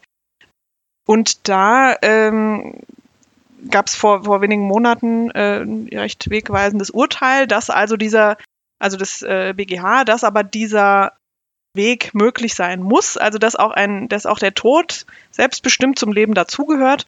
Und ähm, die äh, Gegner, sage ich mal, dieser, dieses Wegs, die bringen aber oft hervor, dass dann ja die alten oder die sehr kranken Menschen oft unter Druck gesetzt würden wenn Sie jetzt also wissen, oh, es, es geht halt vielleicht nicht mehr so lange und ich werde auf jeden Fall meinen Verwandten, ja, ich sag mal, zur Last äh, liegen, ähm, also die, die werden sich um mich kümmern müssen, dass dann der Druck bestünde, dass sie vielleicht äh, sie, sich dann selbst umbringen oder eben mit Hilfe umbringen lassen. Und das finde ich geht, geht ja auch so in die Richtung, ne? Dieses, in dieses äh, Hitomi, wie hieß das? Äh, Residence of Peace oder irgendwie so oder, oder sowas in der Art, ne? Äh, dass sie da jetzt also sich zurückzieht, weil sie will auch niemandem zur Last fallen. Und ähm, dieser, diese Angst äh, ist bei, wie gesagt, Gegnern dieser selbstgewählten Todes ähm, auch da oder es wird als Gegenargument jedenfalls vorgebracht. Ja, und ich finde das auch ähm, ein äh, valides äh, äh, Argument. Also ähm, dass man ja nicht Leuten suggerieren kann, dass das jetzt die, die, die verantwortungsvolle Art zu sterben ist. Also, dass man ich das finde, tun das sollte. kommt sehr drauf an, ehrlich gesagt. Nein, dass man das nicht tun sollte, natürlich nicht. Das ist ganz klar. Aber dass man das vielleicht tun kann. Ja. Wenn man möchte, natürlich selbstbestimmt, und das ist natürlich ein Riesenproblem, wie man das rausfindet, das äh, sehe ich auch ein. Aber dass, äh, wenn jemand weiß, also Beispiel fällt mir jetzt da diese ähm, Krankheit ALS ein, die auch äh, Hawking ja hatte, ne? dieser äh, was fängt, glaube ich, an mit Muskelschwund und dann geht aber auch das auf die Atmung. Also man kann dann ja einfach gar nichts mehr und stirbt da wirklich recht äh, qualvoll, glaube ich. Und dass man, wenn man das weiß, äh, dass man das, solange man das eben noch kann, selbst vielleicht beenden möchte, äh, kann ich jedenfalls nachvollziehen. Gar nicht vor dem Hintergrund, dass man vielleicht niemandem zur Last fallen will, sondern dass man diese Qualen vielleicht einfach äh, auch nicht, nicht haben möchte. Aber natürlich darf da niemand zu gedrängt werden, das ist äh, ganz klar. Ja, also das ist genau also das, was ich halt meinte. Ähm, Entschuldigung, also äh, ich äh, stimme dir da völlig zu in dem, was du gesagt hast, Franka. Was ich meinte, ähm, war, war nicht das, sondern was ich meinte, war eben, dass man nicht ähm, jetzt zum Beispiel älteren Menschen äh, suggeriert, du bist schon über 70, nee. es wäre doch jetzt langsam nee, nee, mal an genau. der Zeit, dass du deinen jüngeren Verwandten nicht mehr so auf der Tasche liegst ähm, und dich selbst, bevor es zu spät ist, irgendwie hier darum kümmert, äh, kümmerst. Ja, ja, absolut, genau, da stimme ich dir natürlich auch zu, ja, ja. Wie wird denn das Thema in Blade Runner betrachtet? Überhaupt? Also ich kann mich da nicht so richtig daran erinnern, dass es da um dieses Thema Alter und Tod ging. Nee, nee. Das kam sondern eher vor. um das, um die, und, also da war es für mich eher dieses, wie viel ist das Leben wert von Sklaven? Äh, also wie viel, wie, wie viel ist das Leben wert von Androiden? Bei denen war das klar. Also Alter war ja vorprogrammiert und die sterben früher als funktionieren oder äh, gehen in den Ruhestand oder wie haben sie es genannt? Äh, also sie gehen jedenfalls kaputt. automatisch, sie gehen kaputt äh, automatisch, äh, um, um dieses Problem sozusagen zu beheben, dieses gesellschaftliche Problem Alter. Und jetzt hat man hoffentlich die Anführungszeichen, die ich im Videostream gerade gemacht habe, äh, auch äh, akustisch gehört.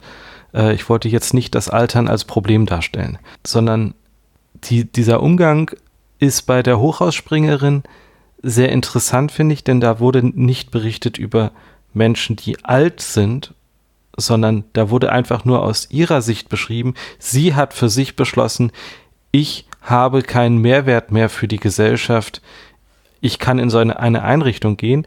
Und da ist aber genau dieses Zwiespältige, äh, wenn es schon so eine Einrichtung gibt, gibt, die dir suggeriert, wenn du den Wert für die Gesellschaft nicht mehr empfindest, komm zu uns, wir haben das hier äh, automatisiert so, oder professionell aufgestellt. Das ist der normale Weg für jemanden, der keinen keinen Weg mehr in der Gesellschaft sieht, äh, jetzt hier seinen frei gewählten Tod äh, zu vollziehen.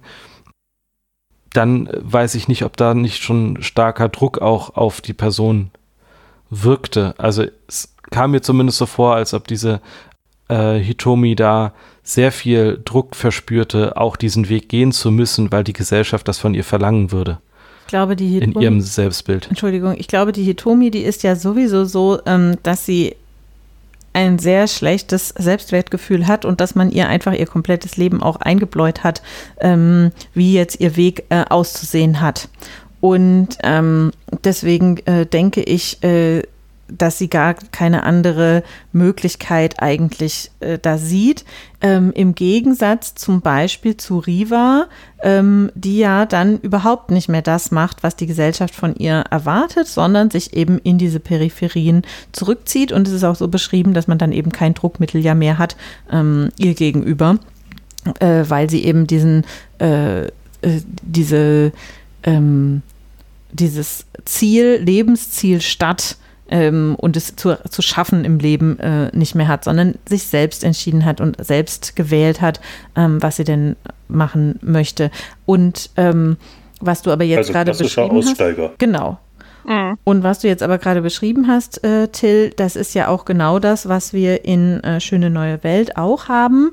Und in Schöne Neue Welt finde ich es ganz interessant, dass eben ähm, der, das, äh, also Altern gibt es dort ja auch nicht. Ja, die Leute werden ja ähm, äh, immer irgendwie schön gehalten mit ähm, Medizin, OPs etc.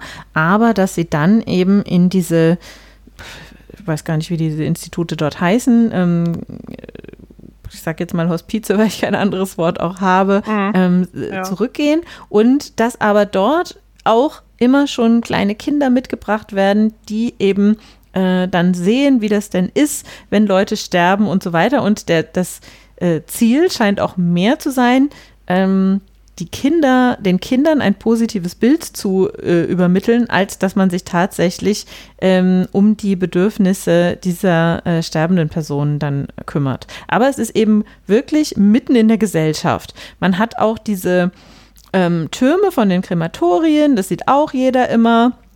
Ähm, und da, ich weiß gar nicht mehr, da steht auch irgendwas an der Wand, irgendwas Positives. Ähm, also da ist wirklich der Tod mit in die, mitten in der Gesellschaft mit eingegliedert.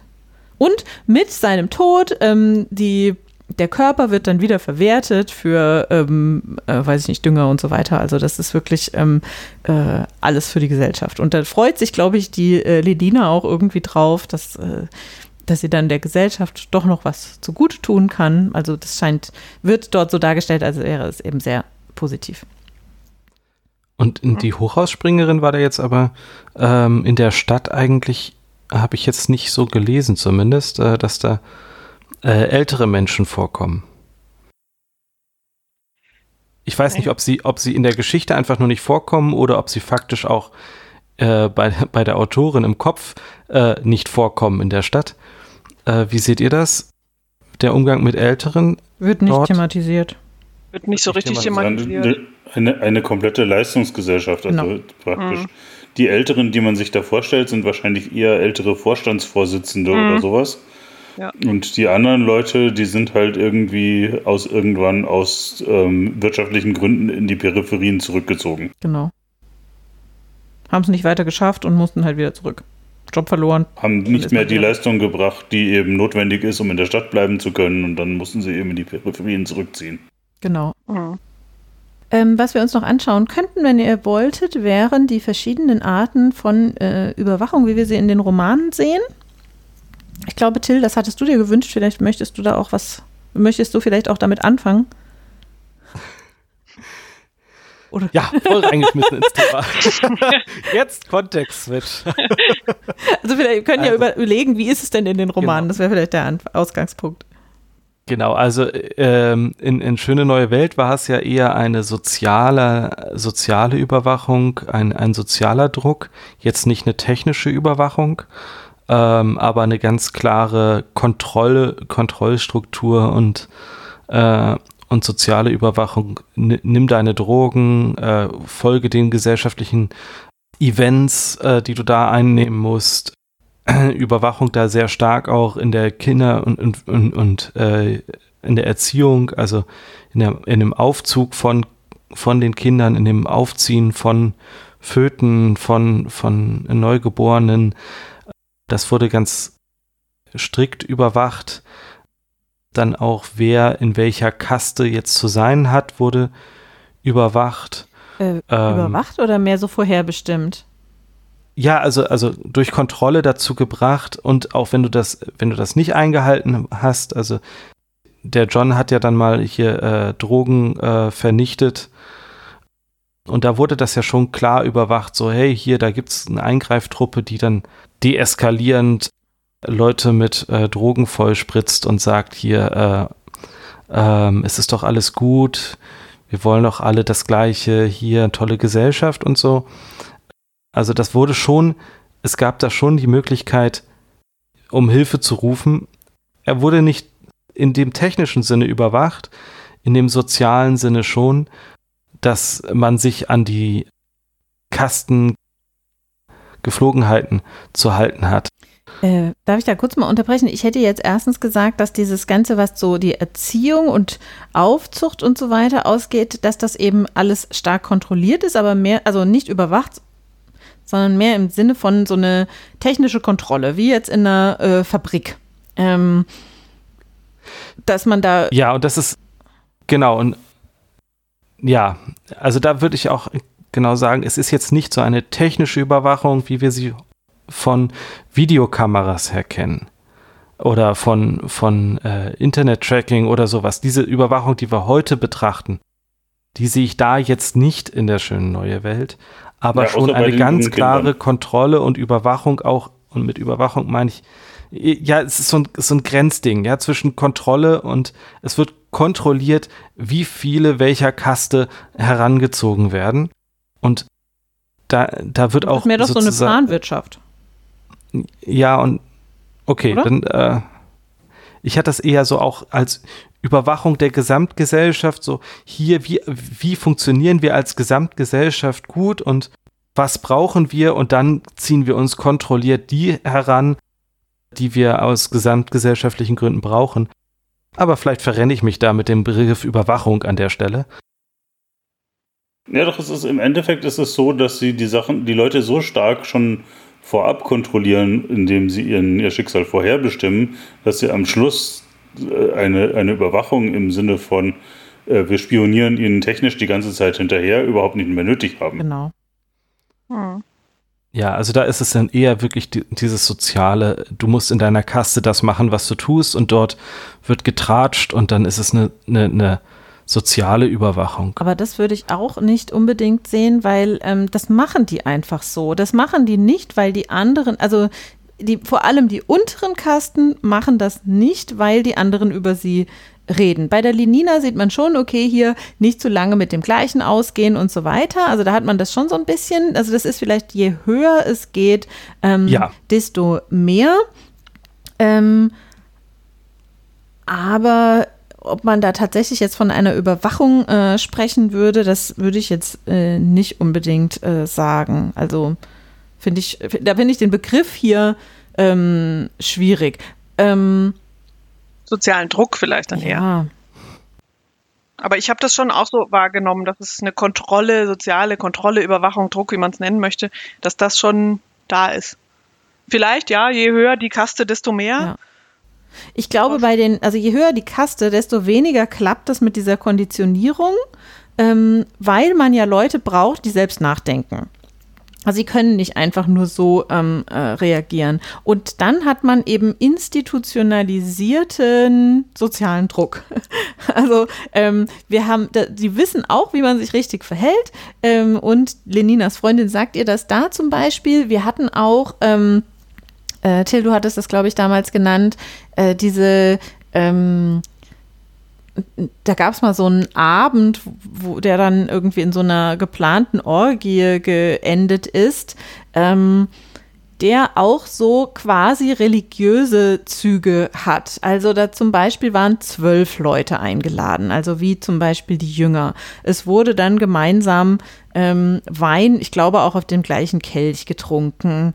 Ähm, mhm. Also das war schon, äh, und dann wurde der Ford angebetet oder der Freud, vielleicht auch beide, genau. Aber ähm, es hatte schon so sehr äh, religiöse ähm, Züge und vielleicht, äh, ja, vielleicht hat, haben sie einfach da vor der Religion auch gelernt. Also die, ja. in der Religion hat man ja auch ähm, äh, ja. Gebote und so weiter und feste Verhaltensregeln ähm, und äh, äh, vielleicht ist das etwas, ähm, was hier einfach übernommen wurde dann. Ja. Ja, also, also, aber was vollkommen klar ist, im Kontrast zu äh, der Hochhausspringerin ist in Brave New World fast keine Überwachung mhm. vorhanden. In der Hochhausspringerin gibt es ja gefühlt alles, was überwacht wird, alles, was technisch heute möglich ist, wird dort benutzt, um eben die äh, Riva wieder zum Springen zu bringen, also sprich zu, vollständig zu überwachen, zu diagnostizieren, was sie denn jetzt äh, eigentlich für ein Problem hat, mit dem Ziel, dass die Hochhausspringerin dann wieder springt. Und da ist also die Überwachung im Prinzip auf allen Ebenen da. Mhm. Health Tracker, Bewertung deiner Arbeit auf, äh, auf, auf kleinster Ebene, also jede Notiz, die man sich macht, äh, wird dann auch nochmal vom Chef gegengelesen und bewertet und das äh, geht dann irgendwie in einen Score ein, der dann äh, berechtigt, in einer höheren Wohnung zu wohnen oder in, in einer besseren Gegend zu wohnen. Und die Bewertung von anderen geht da ständig ein. Dann, ähm, ja, wenn du Probleme hast, sprichst du nicht mit Menschen, sondern hast du bitte das, das, äh, das, äh, die App oder den Dienst, den Service der Firma zu nutzen, die dann äh, diese Informationen, die dann dort eigentlich als heute, würden wir sagen, vertraulich sind, dann genutzt werden, die medizinischen Diagnosen, um die Bewertung in der Firma zu ändern. Und das ist halt eine ganz, ganz, ganz krasse Überwachung. Halt im, im absoluten Kontrast jetzt zu Brave New World. Mhm. Bei Blade Runner habe ich äh, auch nicht so richtig diese krasse Überwachung gesehen. Ähm, da war es eher die, die Suche und äh, das Finden von eben den Androiden und wenn man sie jetzt als äh, Sklaven bezeichnet, äh, ist, ja, ist ja so diese große Fragestellung, sind jetzt Androiden eigentlich die Sklaven dieser Gesellschaft? Äh, wann ist ein Mensch ein Mensch? Und wenn wir jetzt mal davon ausgehen, da gibt es halt so offensichtlich eine Gruppe von, nennen wir sie Individuen, die ganz stark gesucht wird und äh, wo es äh, Straßensperren gibt, ähm, immer wieder Personenkontrollen, um rauszufinden, ob dieses Individuum ein Mensch ist oder ein Androide. Und da gibt es jetzt äh, so, eine, so eine Art staatliche Überwachung äh, des Reiseverkehrs, sag ich jetzt mal, die jetzt aber nicht im Vordergrund der Geschichte steht, überhaupt nicht, sondern das wird halt so erwähnt, dass es das auch gibt aber dort ist der Überwachungsaspekt jetzt auch nicht, auch, also ich würde ihn ähnlich einschätzen wie bei Brave New World von der Intensität her. Und dann. Es ist mehr so Kontrolle als Überwachung. Also, ähm, wir bauen halt hier mal eine Straßensperre hin und schauen alle an, ob sie dann möglicherweise entweder äh, künstliche Lebensformen sind oder Spezialfälle und danach lassen wir sie auch erstmal wieder von dann ziehen. Genau. Also ja, die, die Androiden werden direkt haben. getötet. Ja, ja, der, wir ja, reden die, natürlich Die anderen Leute, Menschen. meine ich. Ja, und es gibt ja aber auch die ähm, Fälle, weil du jetzt sagtest, diese Spezialfälle, also anscheinend werden ja irgendwie auch alle getestet, mhm. dass dieser, äh, wie hieß er, ähm, J.R. das Isidor. Spatzenhirn, Isidor, genau, dass der ja irgendwie auch getestet wurde und äh, eingestuft als Spatzenhirn und deswegen mehr als das, was er jetzt ist, kann er ja auch nicht werden. Ne? Also es gibt schon. Vor allem darf er keine. Ja, eine Kinder Kontrolle kriegen. dann eher. Ja, genau. Und, ähm, und äh, wenn das Leute erfahren, dann ist, ist er natürlich auch gleich sozusagen in einer Schublade und kommt da auch nicht mehr raus. Ja, ganz Ob genau. es jetzt bei der Arbeit ist oder sonst wie. Ja, da ist das dann eher so ein gesellschaftliches Kastenerhalten-Thema. Und Ja. Kosten erhalten? naja, dass die Kasten in sich das erhalten wollen, hey, äh, die, die Spez äh, wir, wir wollen nichts mit einem Spezialen zu tun haben, beziehungsweise dann der eigene Druck. Ich bin noch kein Spezialer, aber ich könnte absteigen und äh, es ist total wichtig, dass ich, dass ich nicht absteige und der nächste Test steht bevor und Ja, aber der nächste Test steht bevor, weil, äh, oder die, die, das, es heißt ja dann eben auch, dass du krank bist. Also, dass du, ähm, das ist ja etwas, was Ja. eben durch die, ähm, durch die Strahlung, die eben allgegenwärtig dort ist, ähm, vorher, her, hervorgerufen wird ähm, und die dann eben, also ich stelle mir das mehr so vor, wie wenn man, äh, weiß ich nicht, zu einer äh, Gesundheitskontrolle geht und dann überlegt, ähm, weiß ich nicht, äh, habe ich jetzt vielleicht äh, Krebs oder was auch immer, was ja eine ganz schlimme äh, Diagnose wäre.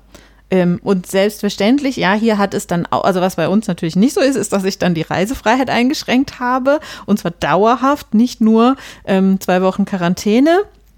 Ähm, und da, also, sondern man darf zum Beispiel eben nicht dann auf den Mars auf, auswandern und man darf auch keine, ähm, keine Kinder bekommen. Ähm, aber äh, das habe ich mir jetzt mehr so vorgestellt, als dass, äh, als dass ich jetzt hier tatsächlich von so einem Kastenwesen ausgegangen wäre oder von, von ja, sowas in der Richtung. Franka. Ja, aber ich finde schon, dass es das dann dazu führt, dass man eben aus der Gesellschaft Mhm. ein Stück weit auch rausgedrängt wird. Von daher ist es vielleicht beides.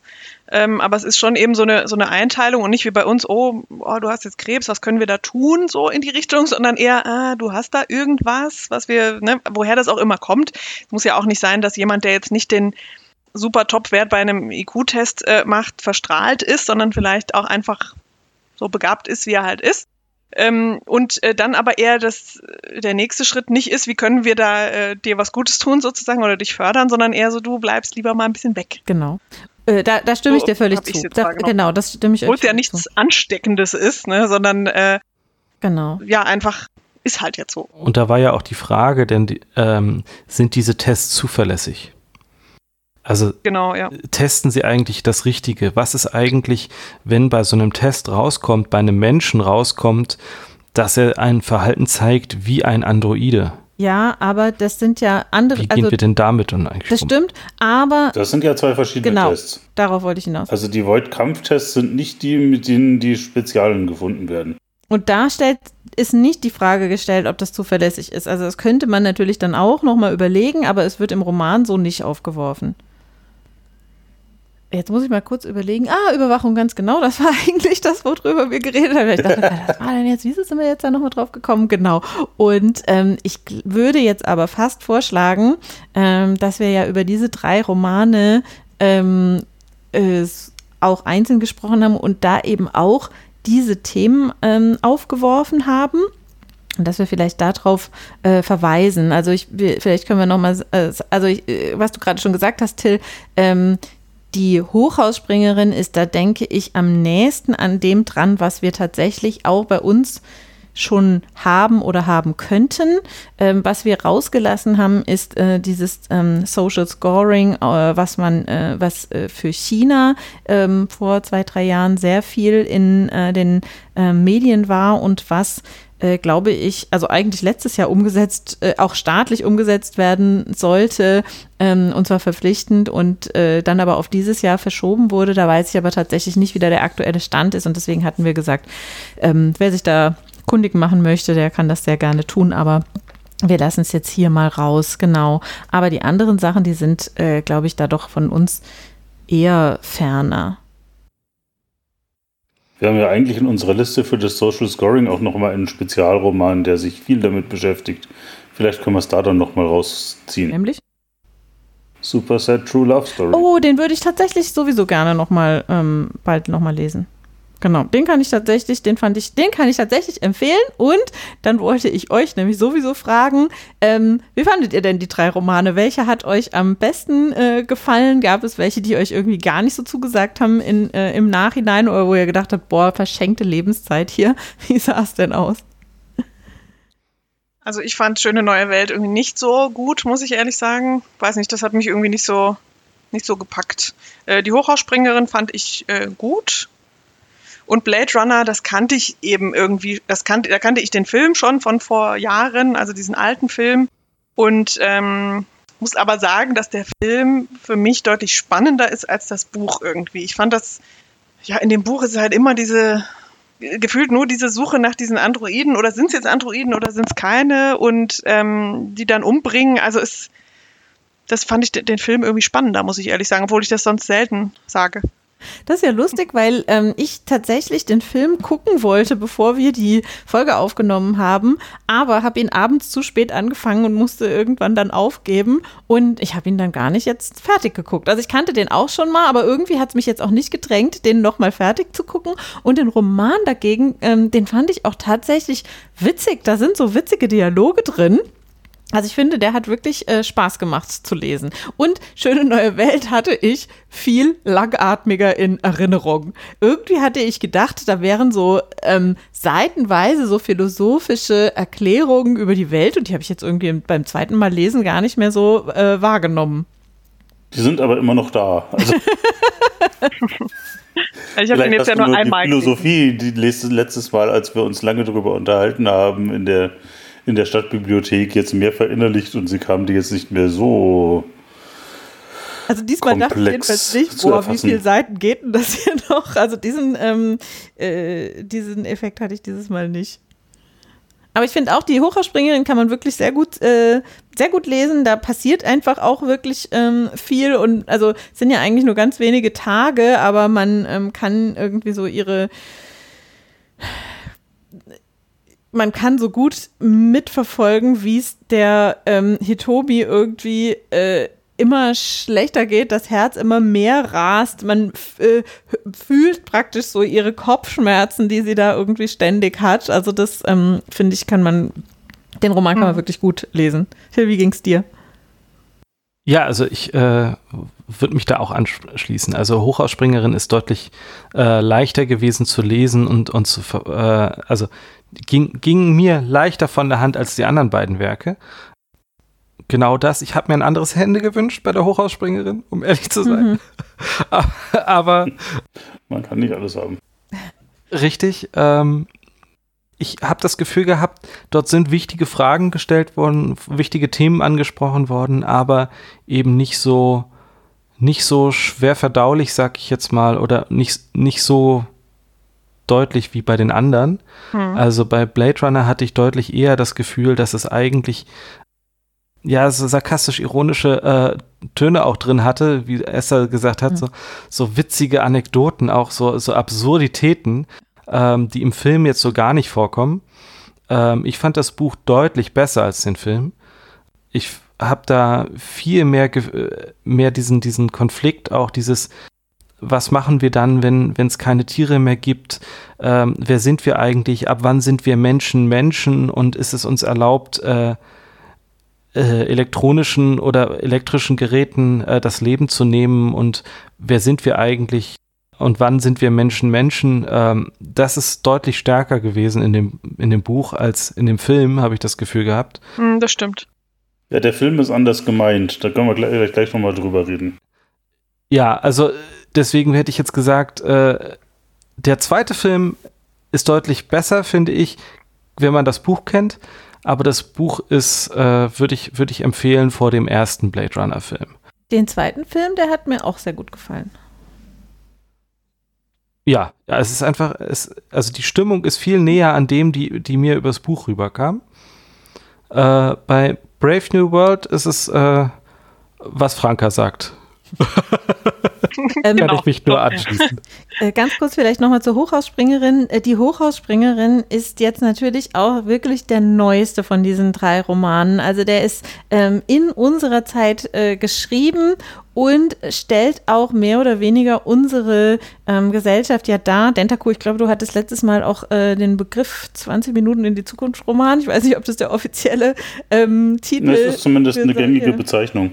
Ja, genau. Und ich finde, das merkt man hier äh, tatsächlich, ja. Und ähm, die anderen beiden Romane, die sind halt einfach schon deutlich älter und nicht so an dem, an unserem äh, dran. Ähm, vielleicht äh, ist das auch einer der Gründe, warum uns jetzt äh, die Hochhausspringerin irgendwie vertrauter ist.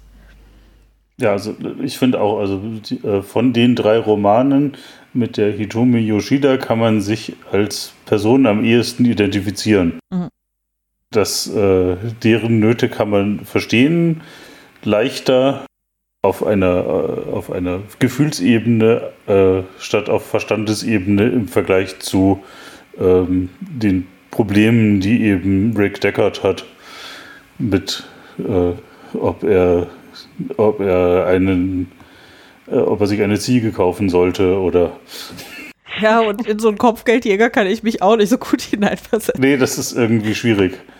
Aber ich bin trotzdem, ich bin großer Fan des äh, ursprünglichen Blade Runner Films.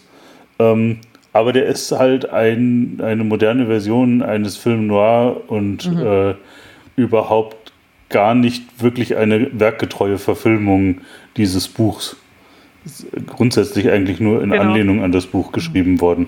Ja. So wie viele andere Sachen äh, bei Philip K. Dick ja auch äh, auf erheblich anderen Geschichten basieren, also die bei Dick teilweise sehr viel kürzer oder sehr viel länger sind.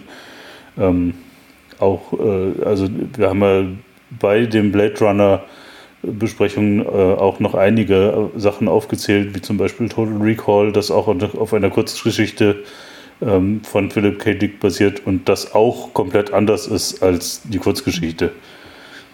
Vielleicht sollte man die Filme dann teilweise einfach auch als getrennte Kunstform betrachten an der ja. Stelle. Genau. Ja, das stimmt. Ja. Als ich jetzt nämlich das Buch gelesen hatte, Entschuldigung, habe ich nämlich auch gedacht, aber in dem Film war das irgendwie alles anders. Also ich hatte da auch das, es ist jetzt schon eine Weile her, dass ich den Film gesehen habe, aber ich hatte auch ähm, ja, das Gefühl, dass das mehr so eine Anlehnung ist, ja.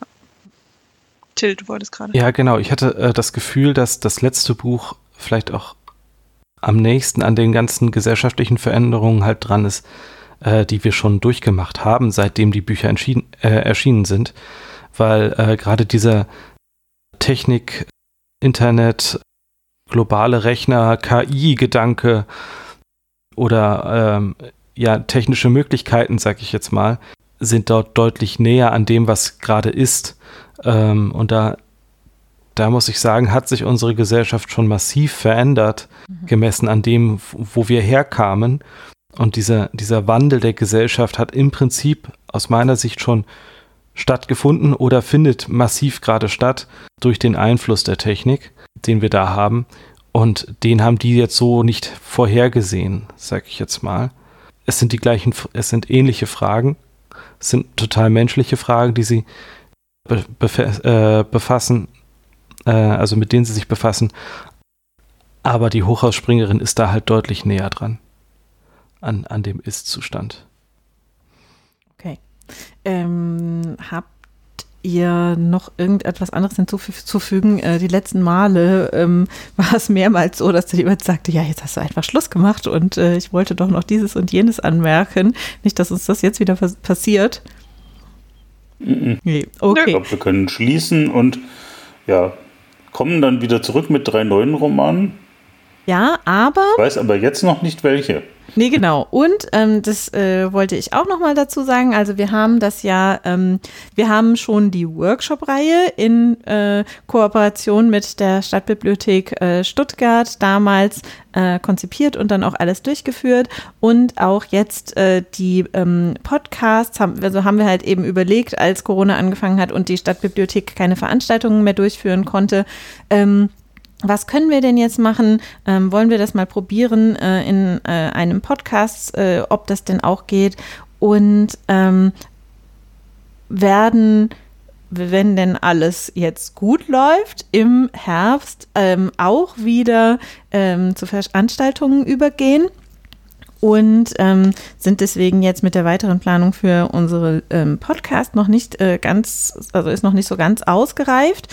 Ähm, aber ähm, wir wollten darauf hinweisen, dass wir ähm, auch eine Homepage haben, nämlich digitalealbträume.de und zwar Albträume mit einem B und mit ähm, AE geschrieben, auf der man eben ähm, nicht nur den Podcast äh, abonnieren kann, sondern auch äh, Kommentare hinterlassen kann. Und ähm, man kann äh, den Podcast auch tatsächlich mit dem Podcatcher der Wahl ähm, abonnieren und äh, hat dann eben auch die, äh, die Show Notes, die wir immer ähm, bereitstellen. Ähm, die ähm, die Stadtbibliothek. Ich denke, dass uns viele über die Stadtbibliothek äh, hören. Äh, und wenn man das über den Feed der Stadtbibliothek macht, hat man äh, auf alle Fälle den Vorteil zurzeit, dass es dort ähm, früher veröffentlicht wird. Also man hört, äh, hört die Folgen oder kann die Folgen dann schneller hören. Aber die Stadtbibliothek ähm, äh, liefert bisher keine Shownotes mit aus. Weiß nicht, inwiefern das äh, geplant ist, aber zurzeit machen sie das eben nicht. Und ähm, ich persönlich finde das oft ganz äh, hilfreich. Also ich gucke da nicht immer rein in Shownotes, aber doch immer mal. Vor allem, wenn es irgendwie ein Thema geht, gibt, wo ich sage, ach, da kenne ich irgendwie jetzt gar nichts zu. Was genau ist das denn eigentlich?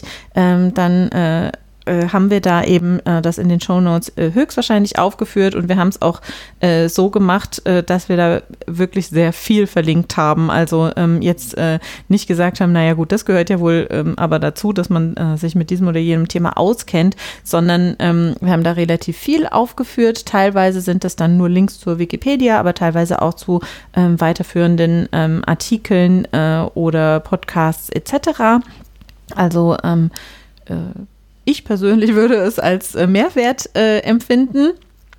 Und was wir jetzt eben noch nicht so ganz genau wissen, ist, ähm, wie geht es denn jetzt weiter? Ähm, wird die Stadtbibliothek auch ihr äh, Podcast-Portfolio äh, weiter ausbauen? Ich gehe jetzt erstmal davon aus, aber ähm, auf, äh, wenn man eben den, den Feed bei uns in, abonniert, dann äh, wird man auf alle Fälle die Folgen bekommen, wenn auch vielleicht etwas später als bei der Stadtbibliothek, weil es eben ja auch sein könnte, dass die Stadtbibliothek beschließt, ähm, dass sie äh, sich jetzt nicht mehr so auf Podcasts äh, konzentrieren. Aber das weiß ich, wie gesagt, einfach äh, noch nicht. Habe ich noch was vergessen? Die Kommentare. Ich glaube nicht. Die Kommentarfunktion habe ich, Na, die haben wir ja schon mehrmals erwähnt, aber wir erwähnen sie nochmal. Also auf digitalealbträume.de gibt es äh, die Möglichkeit, ähm, zu den einzelnen Folgen Kommentare zu hinterlassen. Und nachdem wir bisher wirklich keine Werbung mit dieser Seite gemacht haben, gibt es auch keinen einzigen Kommentar. Ihr habt also die Chance, da Kommentare zu hinterlassen. Und wir sind gespannt. Wir haben ähm, auch von ähm, einem äh, Hörer schon gehört, der uns tatsächlich äh, regelmäßig hört und ähm, vielleicht möchte der ja mit, äh, mitdiskutieren. Und, ah, das fällt mir dabei aber ein, das wollte ich auf alle Fälle noch sagen. Wie gesagt, wir planen, dass wir im Herbst auch wieder äh, Veranstaltungen in der Stadtbibliothek ähm, stattfinden lassen. Zurzeit ist so Ende Oktober auf alle Fälle ins Auge gefasst. Ähm, und da laden wir natürlich alle herzlich dazu ein, äh, dass sie dann äh, zu uns kommen und auch mit uns diskutieren. Jetzt haben wir, glaube ich, aber alles gesagt, gell? Ja. Genau. Abonnieren, ja. Glocke, Glocke drücken und so. Ach nee. also dann hoffe ich, wir sehen uns. wir sehen uns im Herbst und sag erstmal Tschüss. Tschüss. Tschüss.